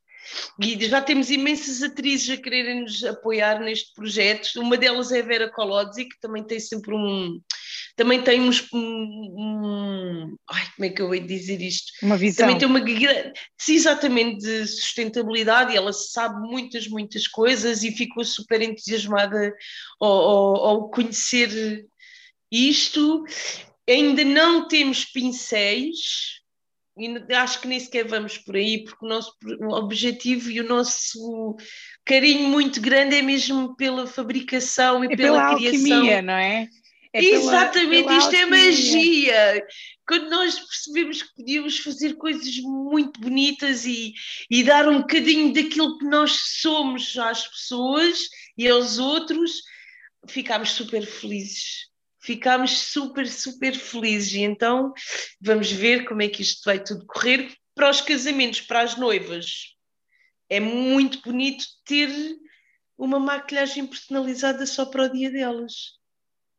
Sem dúvida. É uma experiência. E certeza que elas, que elas ficam todas, todas contentes com. É com toda uma experiência, porque nós temos que ir ter com a noiva, temos que olhar para ela, temos que falar com ela, temos que perceber qual é o tipo de pele dela, se ela quer controlar mais a oleosidade, se ela tem algumas borbulhas, se existem. Os nossos produtos até têm algum filtro solar. Tem filtro solar? Sim, sim, sim. O óxido de zinco é um filtro solar. Uau! Maravilhoso, isso é todo um novo mundo, não é? Alquímico. Sim. De trabalhar sim. Com, com ingredientes e com. Olha, e é fácil para ti arranjar esses ingredientes e trabalhar com esses, com esses materiais? É, é, é, é tudo feito de, uma forma, de formas muito simples. E é fácil uh, arranjar esses materiais. Nós temos fornecedores cá em Portugal, existem também em Espanha e em França. E os, os franceses então estão super à frente e fazem pigmentos a partir de legumes, frutas, que também são muito giros. Podemos fazer maquilhagens para as crianças, para as meninas, batons comestíveis, todo esse tipo de coisas. Os cheiros também, uh, personalizar um, um, um, cheiro. Existem alguns cheiros de, de, óleos essenciais que não podem, que não podemos engolir, mas existe um, é só ir consultar aquilo que é possível ou não. Uhum. Estão, estão uma, umas verdadeiras cientistas a fazer experiências e a fazer magia. Sim, sim, e são coisas bastante simples, não, não, e não vão ser produtos muito caros. Uhum. Isso também é importante, isso também é importante. Porque Sim. isso é uma, é uma das problemáticas e posso levantar já essa questão aqui a todos os oradores, para quem quiser, quiser uh, falar, que é Uh, muitas vezes, e eu sou uh, testemunha disso, que sustentabilidade, a maior parte das vezes, é, é, sinal de que o valor é mais caro. E aqui em Macau eu vejo muito isso, porque a sustentabilidade aqui é muito mais barata do que em Portugal. Por exemplo, eu noto que em Portugal os produtos sustentáveis são muito mais caros. e não me venham com coisas, desculpem a franqueza, mas eu acho que há mesmo uma taxa por cima, quase que por ser um artigo de luxo uh, nesse sentido. O que é que vocês sentem relativamente uh, nos casamentos, quando há esse, esse tipo de abordagem? Uh, por exemplo, o facto de se escolher uma alimentação mais ligada ao fruto, aos frutos e aos, aos produtos da terra, esses, essa questão, o preço também baixa. o facto de o, o que é que, qual é a direção, é diretamente proporcional ou não é diretamente proporcional? O que é que vocês acham nas vossas práticas, uh, eh, que se influencia muito, se não influencia, e como é que vocês podem fazer uma análise uh, desse, desse, desse valor ou dessa sustentabilidade uh, relativamente ao, ao preço? Quem, alguém que gostava de, de falar? Espera, queres que eu, que eu... Agora tinhas que eu posso te dizer que os nossos produtos, quanto a mim, não têm um valor assim muito exorbitante em relação aos outros que se vendem em perfumarias e em sites e etc. A única coisa que se calhar podemos encarecer um bocado é personalizar tipo, para aquele dia porque requer uma embalagem diferente, porque isto, mas depois são coisas que ficam para sempre. Pois, exato. Olha, está aqui a Isabel Passa a perguntar: esse, essas maquilhagens requerem testes prévios da maquilhagem para perceber a reação de pele? Como é que se controlam essa parte? Uh, ela diz que tem ideia que grande parte dos químicos tem a ver com a durabilidade e adaptação de todos os tipos de pele para poderem ser vendidos em massa. Sim, os nossos são um bocadinho mais personalizados e um bocadinho mais leves porque são de origem mineral. E os de origem mineral não há grandes histórias de provocarem alergias, normalmente são os corantes artificiais que podem provocar isso. Já tivemos acesso a uma lista do. Não é do Infarmed. Como é que se chama? A, a nossa empresa portuguesa que faz controle de qualidade não me lembro. Não... Ah, sim. Azai? Ai, agora esqueci. Exatamente, nós tivemos acesso a uma ficha da ASAI onde existem vários uh, corantes que podem provocar muitas alergias. A nível mineral, não conheço grande coisa. As ceras que usamos, só se. Oh, mas isso podemos questionar se é alérgica às abelhas, se tem algum tipo de alergia, mas não é tudo muito mais natural. É tudo e às natural, vezes não é? Sim, não, e às vezes não quer dizer que o natural também não seja infalível, atenção, isto não é claro. uma garantia 100%. Até depende muito da pessoa que recebe, que recebe esses, um, esses tratamentos e a sensibilidade que ela tem uh, às maquilhagens e aos produtos. Uh, relativamente Exato. aos outros oradores, gostavam de manifestar aqui algum. Sim. Sim, diga, eu Carmen. acrescentar. Em relação ao lixo, eh, ao lixo verde, aquele que, é, que, é, que, se pode transformar em compostagem, há muitos espaços que já têm eh, ou têm caixotes de lixo para, para, para lixo orgânico ou têm mesmo compostagem, como é o caso da, da Quinta dos Machados. Depois, em relação à sustentabilidade, eu acho que é muito importante haver bom senso e é muito importante nós percebermos, mais uma vez, o que é que as nossas decisões de consumo implicam. E se eu comprar um, por, por exemplo, agora um alimento que está muito na moda, mas do ponto de vista ambiental é, é, é, tem uma pegada enorme, que são abacates. E os abacates estão. Há, há, três anos atrás ninguém consumia abacates. Agora, quem não consumir abacates uh, tem, tem uma sentença de, de curta duração de, de, vida. E eu não sei o que é que é mais sustentável. Se é eu ir à Feira da Malveira e comprar uh, alimentos aos agricultores que os produzem usando o menor número de pesticidas possível, ou se é uh, comprar uma cesta, numa, cesta, uh, uma caixa de, de, produtos agrícolas, mas que já tem uma marca associada e que isso implica já uh, um, é um bocadinho condicionarmos às leis do mercado. Se há muita procura por uma determinada marca, obviamente que essa marca vai aumentar os preços. E aquilo que eu acho que é importante é, mais uma vez, nós contribu contribuirmos para o desenvolvimento da comunidade local. E há uma parte, há o mundo agrícola que está a desaparecer. O mundo dos pequenos agricultores, dos agricultores que são quase agricultores de subsistência, está a desaparecer. E nós, eu, quando vou a uma feira, a maior parte das vezes, os legumes que se lá vendem são legumes que provêm de grandes explorações. E isso é uma coisa que nós também temos que questionar e que temos que passar às novas gerações, porque a maior parte das pessoas não sabe fazer a distinção entre. Eu, eu, às vezes, sinceramente, às vezes eu vejo produtos orgânicos e duvido, porque a minha mãe não faz agricultura orgânica, mas as cenouras delas são completamente tortas e estropiadas e são feias. E as cenouras orgânicas que às vezes eu vejo a vender são cenouras enormes, todas bonitas, só lhes falta serem envernizadas. Então é importante também esta distinção. E depois também acho que quando nós vamos a um supermercado que vende produtos orgânicos, a maior parte das, das marcas que estão representadas são marcas internacionais que pelo transporte têm uma pegada enorme. Pois, e esquecemos com isto. Depois há outra questão também que eu acho que é importante. As, quem está a vender não é quem produz, quem vende tem uma margem brutal para estar a vender um produto orgânico mas quem o, o, produtor desse produto tem uma margem muito pequenina. E vou-vos dar um exemplo concreto. A Quinta dos Machados tem 16 hectares. Destes 16, 11 são ocupados por um bosque onde nós temos um rebanho. O objetivo do rebanho é manter o bosque limpo e evitar os incêndios.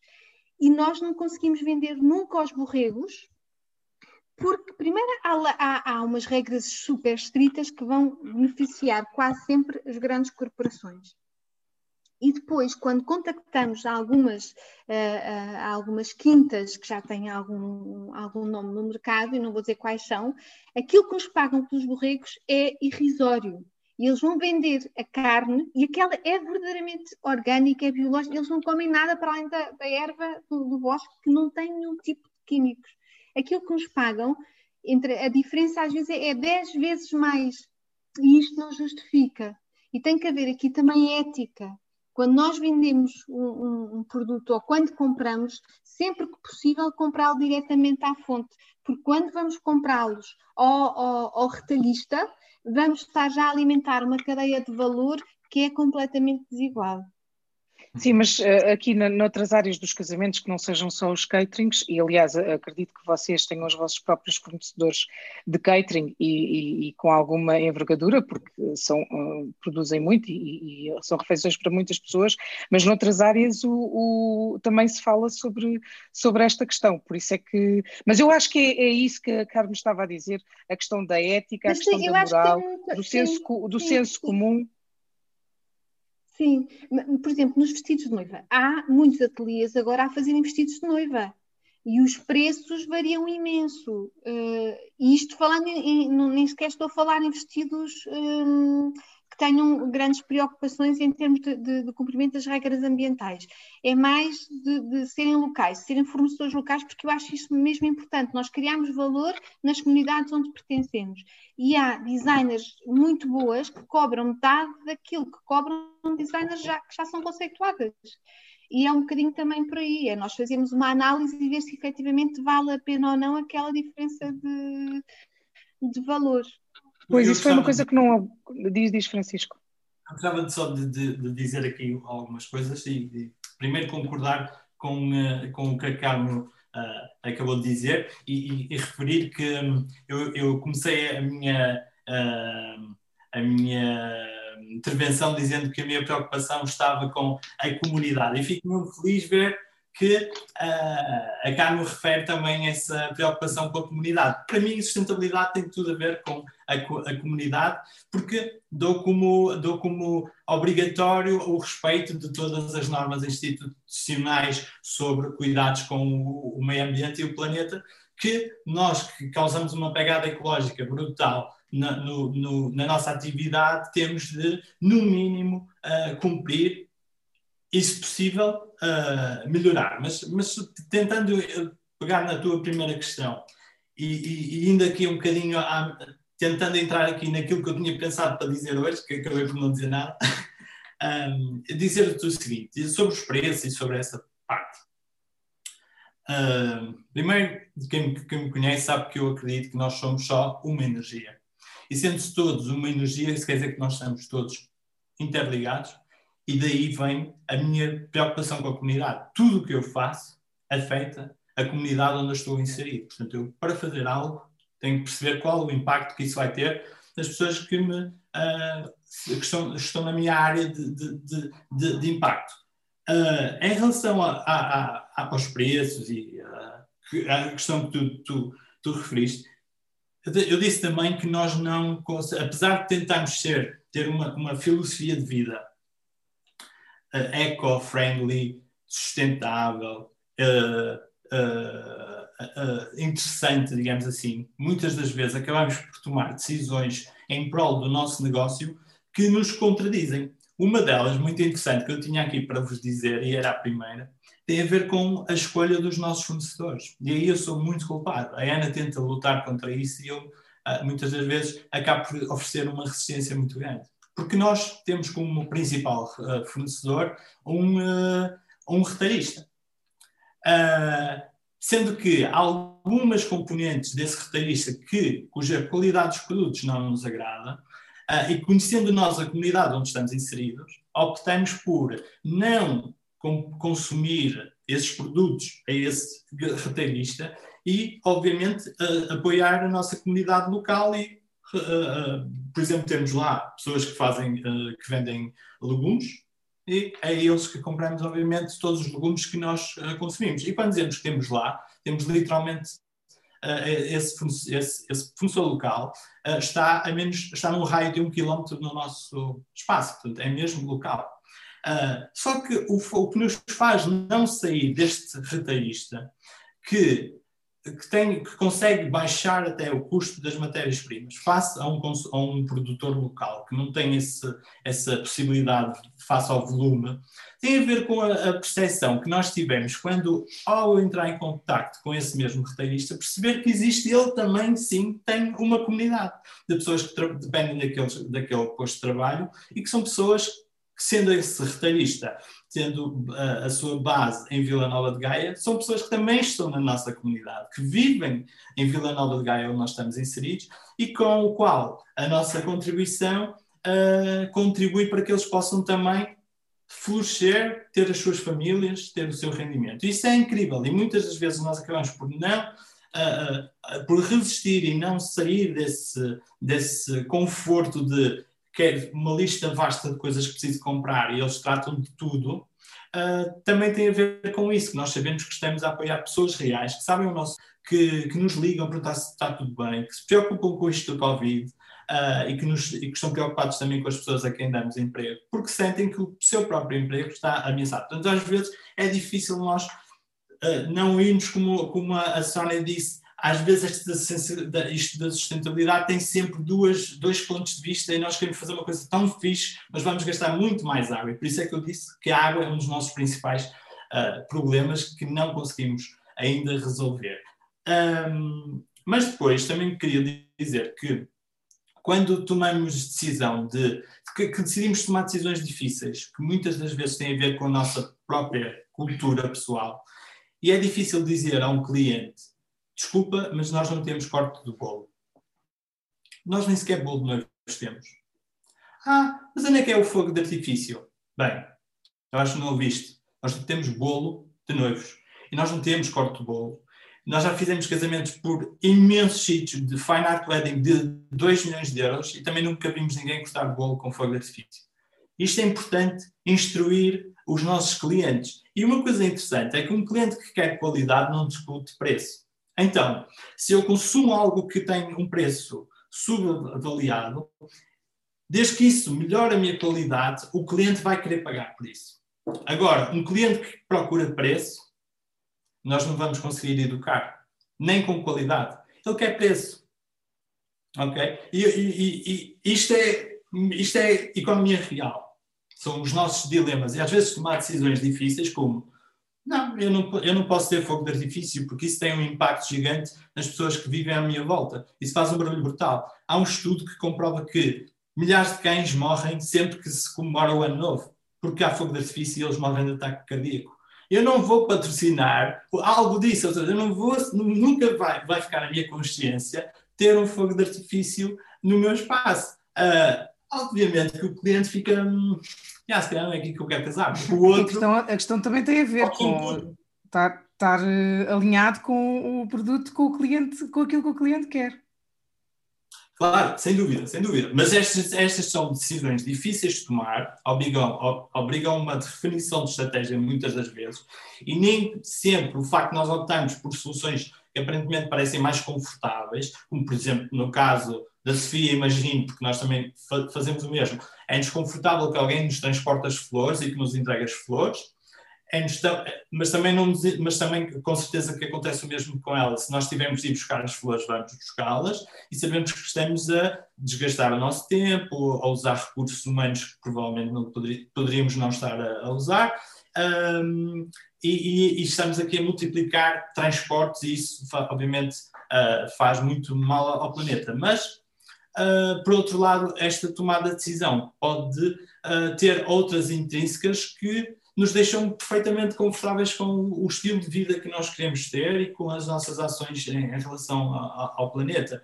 Uma outra questão que tem a ver com estas decisões e mesmo com o preço é que é difícil dizermos a um cliente que nos procura e que procura histórias com alma que, por exemplo, um menu kit é um. Eu, não sei muito bem os menus que a Ana é que os inventou, mas é, é um mini hambúrguer.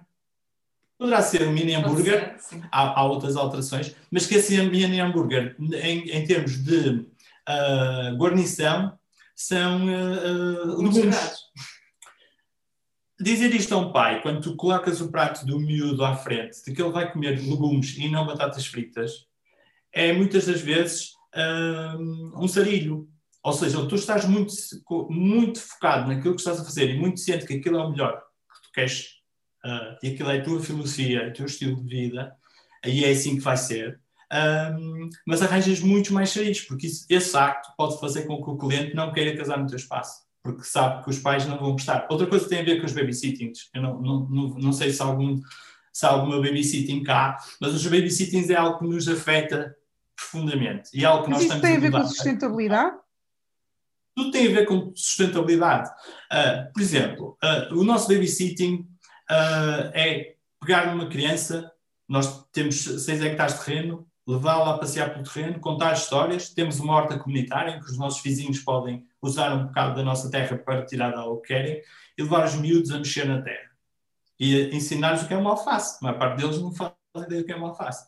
Isto é mágico, os clientes adoram. O problema é quando tu fazes isso mesmo, na verdade, pegas no miúdo, leva-o para mexer na terra e ele chega aos pais todo sujo, com o fato que lhe custou 250 euros. Uh, e, e, o fotógrafo ainda não tirou a fotografia. Isto é sustentabilidade. Então, isto é algo que, em termos energéticos, que é algo que nós acreditamos, esta energia volta a nós. Uma criança que passa por um processo destes, seis anos depois vai se lembrar que foi a uma quinta em Vila Nova de Gaia, que não sabe muito bem onde é que é, nem sabe muito bem o que é que estava lá a fazer, mas mexeu na terra. E essa energia, quando chega até nós, é calor, é, é vida.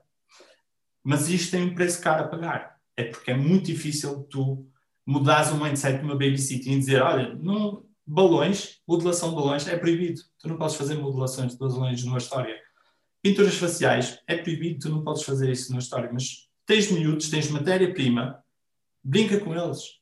Passa um ensinamento a esses miúdos. E isso é o nosso babysitting. Entre muitas outras coisas que podia dar-vos como exemplo. Mas nenhuma destas decisões, vos garanto, são decisões que facilitam o nosso negócio. Muito pelo Francisco, temos aqui duas questões, desculpa interromper-te, mas temos aqui sim, sim. duas questões para ti. Qual o impacto do, do corte do bolo em, em, si para a sustentabilidade? Um, e, e, se oferecem alguma alternativa ou alinhamento ao corte do bolo ou fica removido totalmente? Olha, nós permitimos, a questão do corte do bolo, obrigado por essa questão, nós para já permitimos a introdução de três novos players no, no, game, ou seja, estamos a possibilidade, damos a, a, possibilidade de introduzir três players do Porto, vocês conhecem os nomes, eu não preciso estar a referir, são muito bons. Em que os players clientes, estás a falar de fornecedores. Fornecedores, em que os clientes podem optar por ir buscar um bolo. Um bolo, eu sei fazer bolo, eu tenho um catering, tenho três chefes de cozinha, todos eles sabem fazer bolos, mas eu prefiro não fazer educando dessa forma. E prefiro, se eles quiserem, eles vão buscar um player externo. Assim, damos a possibilidade desse player externo fazer negócio. E isso faz com que eles tenham um emprego, tenham família, etc, etc. E vivam em comunidade. Agora, há, eh, eu acho que as pessoas já, já ouviram falar em balões LED, já ouviram falar em uh, fogo de artifício. Isso tem um impacto brutal uh, no meio ambiente. Estou aqui até Ou a seja, falar de balões biodegradáveis. Eu nunca ouvi falar, sim. é a primeira vez. Sim, olha, também não, mas a questão aqui que se coloca é e quanto tempo é que, é que demora essa degradação? Degradação é? no meio Qual é o impacto uhum. de ele cair na terra e até ele se degradar? Qual é o impacto, não é? No, nos seres no, do ecossistema onde o balão vai cair, não é? Certo. Isto nós... da biodegradabilidade também tem o seu tempo.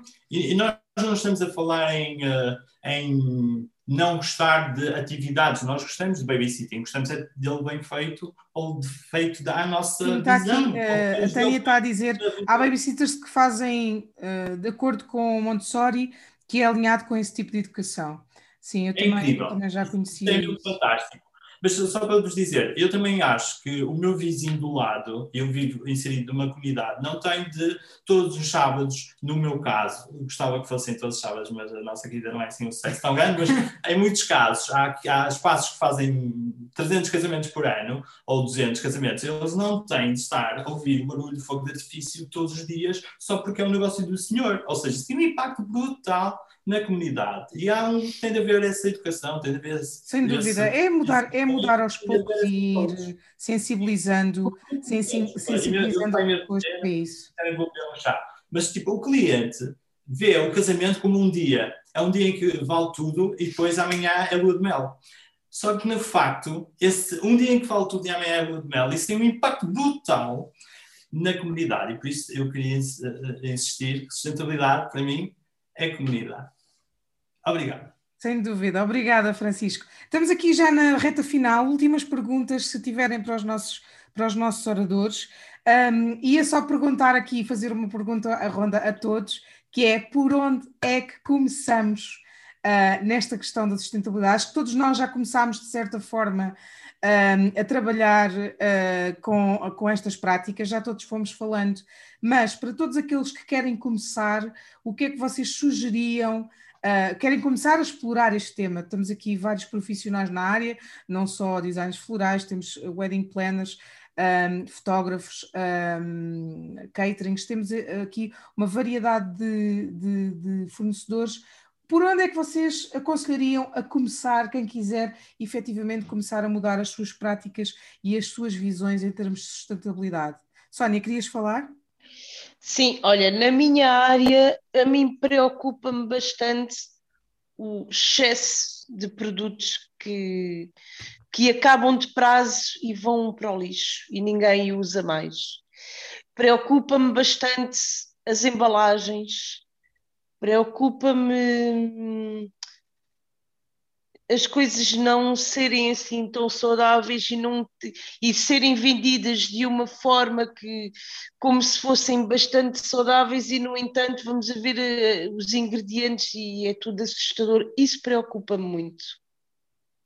Preocupa-me esse tipo de impacto em todas, todas as mulheres, principalmente, porque os homens não usam tanto, tanta maquilhagem, mas isso preocupa-me. Eu sou maquilhadora há 20 anos e, e fico frustrada cada vez que tenho que deitar uma base fora e não a terminei. Cada yeah. vez que tenho que usar um rímel e ele está seco e não terminei. Isso preocupa-me a quantidade de embalagens que continuamos a deitar fora. a indústria da cosmética está avaliada em 400 milhões de dólares e daqui a 5 anos vai triplicar. Sem dúvida. Sem é dúvida. É assustador isso. Por onde começar, Eu quero, queria, primeiro foi pela magia, por onde comecei como? Agora com não, este não, projeto... Não, por onde começar? Quem te estiver a ouvir, por onde é que pode começar? Ah, por onde começar? É tentar procurar sempre algum... Mas isso, as embalagens também são... Já, já estamos com bastante dificuldade em encontrar a embalagem certa. Eu acho que mais vale às vezes reutilizar aquilo que temos do que comprar novo. Pronto, acho que a minha abordagem é mais por aí. É uma boa dica, sem dúvida. Carmo, Exato. obrigada, querida. Carmo. Obrigada. Então, eu acho que podemos começar por este, este, esta webinar, foi um ótimo ponto de partida fazer editoriais em que a preocupação seja precisamente uh, uh, a sustentabilidade e sustentar. É, há aqui uma coisa que eu acho muito importante. Um, nós temos que fugir muito daquele paradigma de que vamos reciclar porque a reciclagem também deixa pegada. Uh, quando se recicla, ah, primeiro começa logo por só, só uma parte, só um terço daquilo que nós produzimos de lixo é que é reciclado, o outro, o outro terço acaba no, na terra, nos aterros ou no mar. Portanto, eh, temos que começar mesmo é a consumir menos, a reduzir dos três R's, aqueles que nós temos que começar a trazer mais é o uh, reduzir e reutilizar porque reciclar acaba por ser assim um afago para a alma. Uh, e é uma coisa quase como se estivéssemos a barrer e a pôr o lixo debaixo do tapete. Eu vou comprar uh, e depois, se não, se não acabar, ou se não gostar, ou, ou, ou se já tiver, uh, dou, ou, ou ponho no caixote para reciclar. Eu, eu acho que é importante passarmos essa mensagem de que a sustentabilidade não é tanto reciclar, mas é reutilizar e reduzir. Sem dúvida. E depois passa por termos projetos de qualidade. Acho mesmo importante, porque já foi dito aqui de que, a, a, a, no fundo, isto é, é, reduzir é poupar, e a poupança está muito ligada a, períodos maus da nossa vida. E vai, em vai, vai contra aquilo que é o pressuposto de um casamento, que é um momento de felicidade e de alegria e, e que tem que ser celebrado todo uh, uh, pelo, pelo alto, como dizem os espanhóis e é fazer passar a mensagem de que isso não tem que ser assim.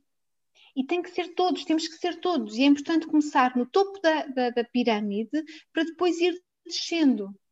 Porque, como disse no princípio, é uma questão, para além de ser uma obrigatoriedade moral, é uma questão de inteligência porque está ligada à nossa sobrevivência. E não é só nos nossos filhos, é connosco. Estima-se, há vários, eu quando estava a fazer um, um levantamento, antes de vir aqui para, para, para este encontro, há várias, várias pessoas de várias áreas que dizem que em 2030 as alterações climáticas vão ser uma, um, vão ser uma certeza e vão, vão estar presentes no nosso cotidiano. 2030 é já agora. Portanto, temos aqui 10 anos, ou menos de 10 anos, para corrigir comportamentos e implementar novos comportamentos e manter o, o, o estilo de vida que é um estilo de vida ótimo e muito confortável. Nós estamos a fazer a nossa parte, não é? Acho que há, há aqui sim, um sentimento, sim. um sentimento também, um, aspecto comum de comunidade que estamos aqui a criar. Exatamente. Todos, um, que estamos mesmo a fazer a nossa parte. Sofia, por onde começar? Há aí uma sugestão, por acaso, esta pergunta assenta-te que nem uma luva, porque há uma sugestão também de um livro que nós tínhamos falado anteriormente e que tu poderias também aconselhar agora. Se calhar até, eu estive aqui a escrever umas coisinhas no chat, mas se calhar depois até escrevo lá. Uh, do livro, sim, sim, sim, sim. Para, para, para quem está ligado ao design floral, que tem a ver com mecânicas que se podem utilizar para criar grandes e pequenas instalações de flores e essas mecânicas uh, não implicam uh, produtos que à partida são mais prejudiciais, porque muitos deles até são produtos uh, naturais e outras vezes são produtos reutilizáveis, porque é, é, eu concordo com tudo que, aquilo que a Carmen me disse e ela tem toda a razão, mas por outro lado nós temos, nós temos que, que ver as coisas de uma maneira muito crua e muito fria e hoje em dia, neste momento, infelizmente, o reciclar tem que fazer parte dos nossos dias porque há muita coisa que já foi utilizada, há muita coisa que nós temos e que a melhor forma de nos livrarmos, por assim dizer, dela é de facto uh, reciclar. E então isto acaba por ser um, uma situação muito, muito desconfortável. Quer dizer, podemos, podemos se calhar ter um comportamento que, que, que, é completamente contrário, é ir a correr a uma loja cada vez que uma, uma coleção é lançada uh, e comprar cinco ou seis peças desta ou daquela marca só porque lançaram a coleção de verão ou de primavera e depois temos o armário cheio, cheio de coisas. No, no, na, na, na, área dos casamentos é um bocadinho assim. Ok, agora utiliza-se uma peça em dourado, vai toda a gente correr comprar peças em dourado. Agora a Pantone disse que este ano a cor do ano é amarelo e cinzento, vamos todos comprar centenas de latas de tinta e de spray para pintar flores, que é assim daquelas coisas que só me apetece pôr as mãos na cabeça para dizer um palavrão, porque estamos num webinar. Uh, e vamos todos pintar, pintar flores porque é, é bonito e a Pantone disse que são as cores do ano eu evito, eu, Sofia, evito esse tipo de, de situação. Eh, e por isso é que eu disse: nós, na verdade, já começamos. Agora, quem ainda não começou, se calhar está na altura de pôr a mão um bocadinho na consciência, porque é o que a Carmen diz e com muita razão: 2030, nós tivermos 10 anos como, como, como que vivemos até agora, vai ser muito bom. Eu, eu acredito que, que as, as alterações se vão sentir muito antes disso, infelizmente. Agora, Já estão a sentir, Sofia, mas vai ser. Sim, vai ser mais, mais premente em dois, a partir de 2030 vai haver, aquilo que vai acontecer vai alterar muito a nossa vida. A falta de água, a falta de alimentos, isso vai ser uma realidade.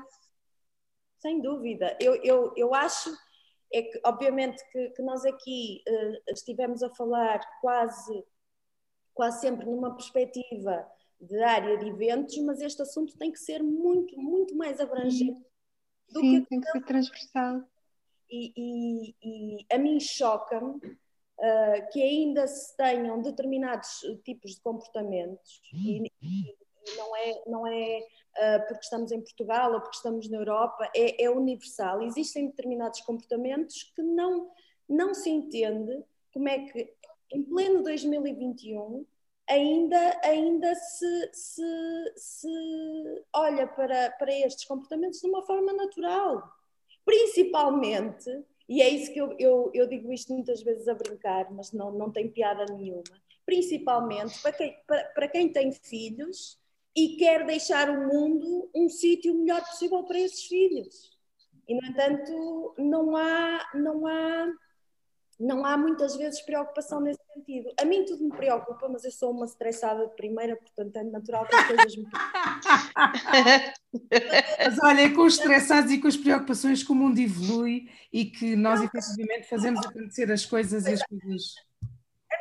Preocupa o simples facto, facto de chegar uh, ao, ao, fim de um evento uh, e ter uh, centenas de velas, vou deitá-las ao lixo? Não vou tentar reaproveitar tudo, uh, aprender a fazer velas, aprender a reutilizar aquilo, falar com futuros clientes, porque há momentos em que se podem reutilizar velas e, obviamente, que apresentamos o orçamento baseado nessa, nessa questão que as velas não são novas. Agora, o quê? Vou chegar no final de um evento e deitar as velas todas ao lixo ou deitar as flores todas ao lixo?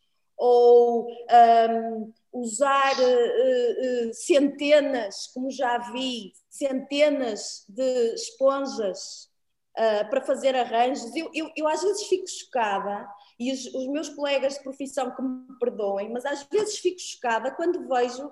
Hoje em dia, e com, com estes assuntos todos e com estes problemas todos, as pessoas ainda virem para as redes sociais fazerem um arranjo de flores com esponja, sabendo que aquilo é veneno puro não, não entendo, nem nunca vou perceber, uh, sabes? E, e, e, é por aí que se começa. Uh, é por aí que se começa. Aprenderam a fazer arranjos assim? Ok, vamos tentar arranjar formas diferentes, vamos tentar arranjar metodologia, metodologias diferentes no nosso trabalho que façam com que à noite possamos todos dormir melhor um bocadinho.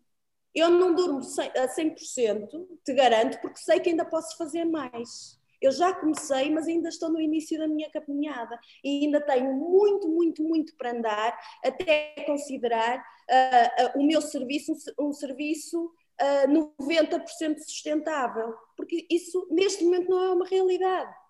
Mas se eu, se eu continuar a achar que estou a fazer tudo, vou estagnar. E então não vou querer aprender ou não vou à procura uh, de coisas diferentes para, para melhorar esse serviço. Ainda hoje, eu penso que foi a Tânia Carvalho, aqui no chat, que nos deu, partilhou com todos, e eu, eu já instalei, confesso, estava aqui e já instalei uma app maravilhosa que é o Share Waste. Foi a Tânia Carvalho que partilhou aqui, é maravilhoso.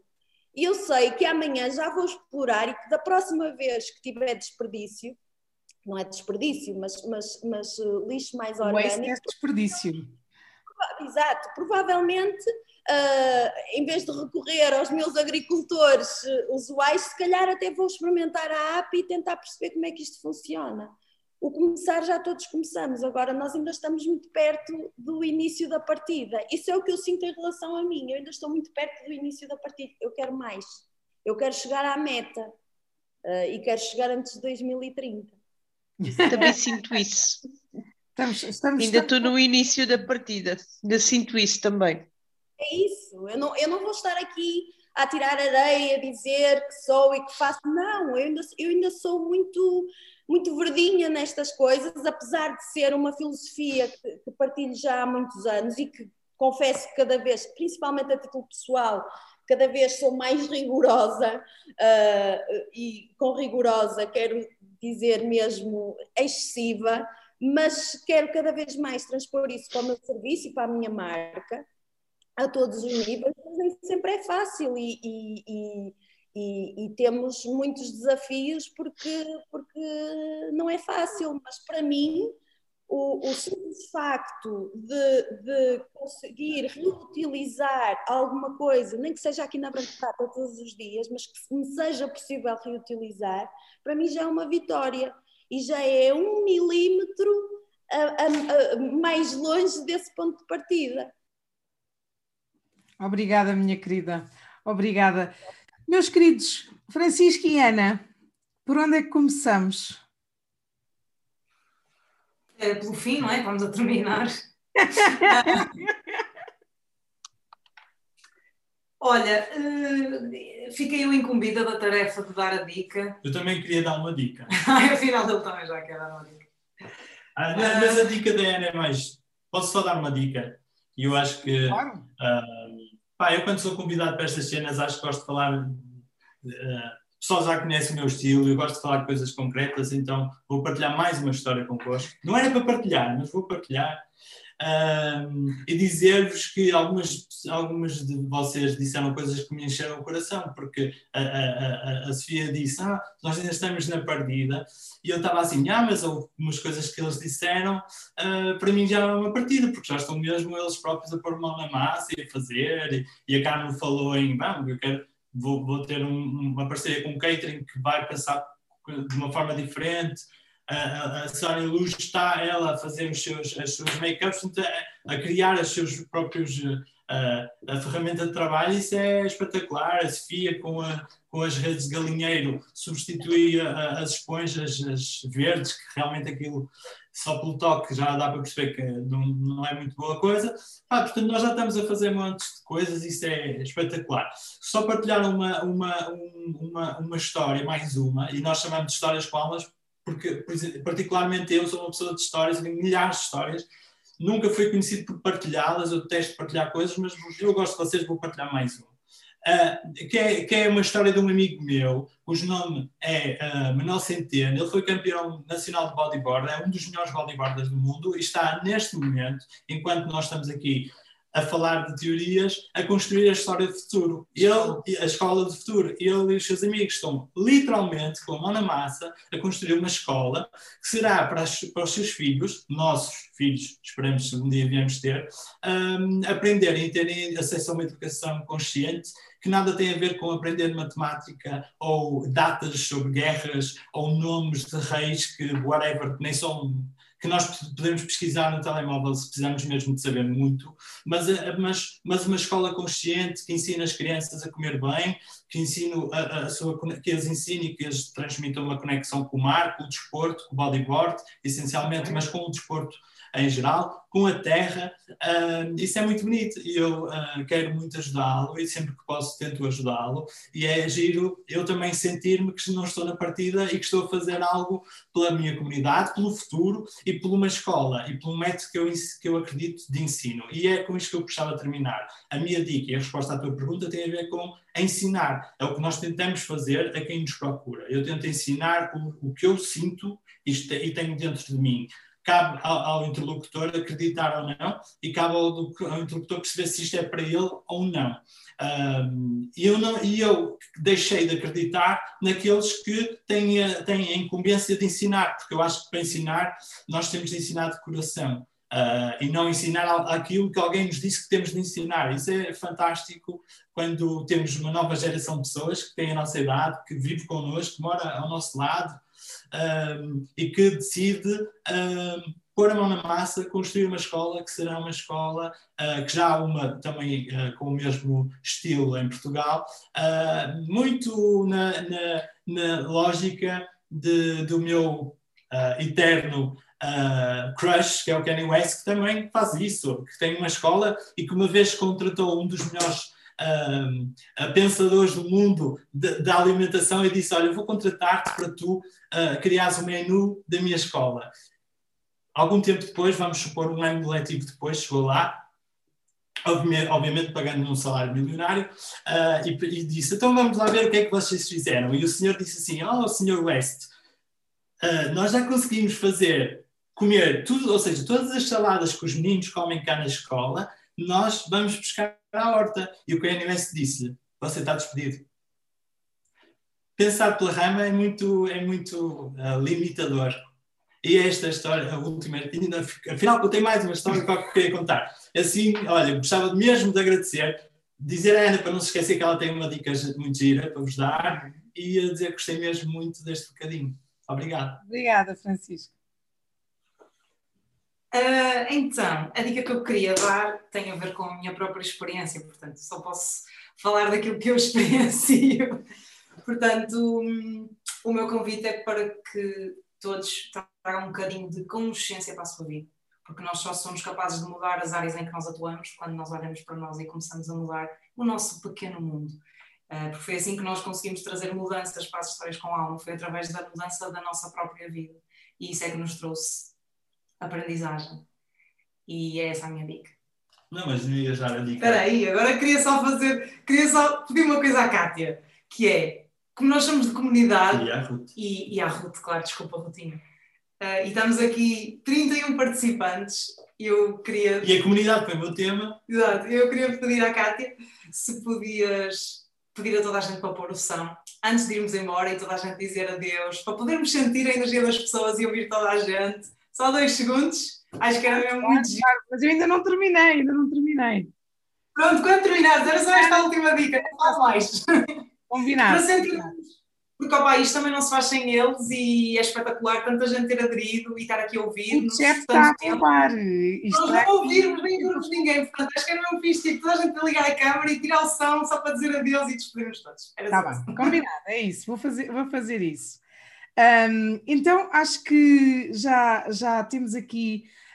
Um, são duas horas do webinar, duas horas de muitas histórias, uh, de muitas ideias, de muito, de muito hum, fluir uh, deste tema da sustentabilidade e do que é que é, é, do que é que é isto, de como é que podemos levar esta sustentabilidade não só para as nossas vidas, mas também para os casamentos e como é que podemos tornar os nossos casamentos cada vez mais intencionais. Isto é uma das partes que me, que me efetivamente me diz muito a intenção, colocar a intenção específica do que é que se quer celebrar, qual é a parte mais importante do casamento e a partir daí construir um evento e delinear um evento todo muito.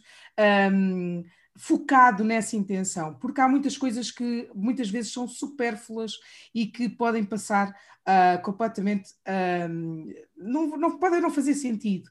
Neste sentido, há, eu, há, há, três coisas que eu, que eu aprendi, aprendi com este webinar e que partilho aqui, que é que é os três R's, uh, na primeira conversa que tive com a, com a Carmo, uh, que é o reutilizar, o, re, o reduzir e o reciclar. Estes três R's, para mim, acho que vão ficar para sempre na memória deste começo, deste começo de construirmos esta comunidade uh, de mãos dadas e, e, com uma consciência um pouco mais aberta, onde a luz entrou um bocadinho para nos eliminar e para nos dar esperança de que é possível construir um, práticas e um dia a dia muito mais ecológico e onde todos nos vamos sentir melhor e que estamos a preparar também uma sociedade um, mais aberta e mais luminosa em termos de sustentabilidade do planeta. Queria agradecer a todos, agradecer aos eh, belíssimos oradores uh, que estiveram aqui conosco hoje, agradecer também a vocês que estiveram-nos aqui a ouvir. Eu já vou ligar, queria-vos só aqui para a última, um, para, a, para a última comunicação dizer que a Academia Criativa vai lançar uma promoção uh, de 30% no curso da abordagem uh, autêntica arte dos casamentos. Para quem quiser uh, reforçar, temos uma equipa de sonho uh, nos, nos professores desta, deste curso. são 12 módulos, 13 módulos. Onde falamos sobre a abordagem aos casamentos e onde falamos um bocadinho de tudo, desde a parte da organização, a parte da gestão do orçamento, dos vestidos, uh, e, do, e dos fatos dos noivos ao catering. Portanto, tem um bocadinho de tudo, é uma abordagem muito holística, digamos assim, uh, aos casamentos e gostávamos de oferecer então, até dia 15 de março, temos este código, podem ir ao site e fazer a subscrição, quer seja no curso completo uh, dos 13 módulos, quer seja módulo a módulo, tem essa, tem essa oportunidade de adquirir o curso por esse, por esse valor. Então, então, vamos fazer aqui o que a Ana uh, sugeriu. Vamos ligar aqui os nossos microfones, as nossas, uh, as nossas câmaras, para podermos então dizer um adeus, a ter, ter aqui esta energia toda a fluir. Obrigada a todos. Um bebê, até temos Sim. um bebê a ver-nos e tudo. Olha, isto vê caras, é logo a energia fica logo diferente, não é? Estes risos ficam assim, logo incríveis. Uma pessoa fica logo, tipo, leva-se logo. Muito obrigada. Tchau. Adeus. Obrigada. Obrigada. Tchau, obrigada. Tchau. Obrigada a nós. Obrigada. Obrigada. céu. Olhem, deixem-me só dizer-vos uma coisa. Antes de terminarmos, tirem os links que estão no chat, porque quando eu desligar o chat, os links vão desaparecer. Está bem? Portanto, tirem tudo que precisar. Um abraço. Alguma coisa que eu deixei aqui, se querem um e-mail ou mando tudo, não há problema. Diz, diz, Sofia, não percebi. Também para dizer, eu deixei aqui pai, dois ou três links no chat se uh, não fizerem uh, ou se, se, não os virem a tempo, depois também é uma questão de me, de me perguntarem ou no, no Instagram ou por e-mail e eu envio tudo. Está bem, está bem, está bem, combinado. Lembrando de alguma coisa, também, também te envio e tu farás chegar. Okay, chegar. Está bem, muito obrigada a todos então. Obrigada. Adeus. Um beijinho. Obrigada. E vemo-nos por aí. Voltamos em breve. Mulher. Vá, tchau. Beijinho.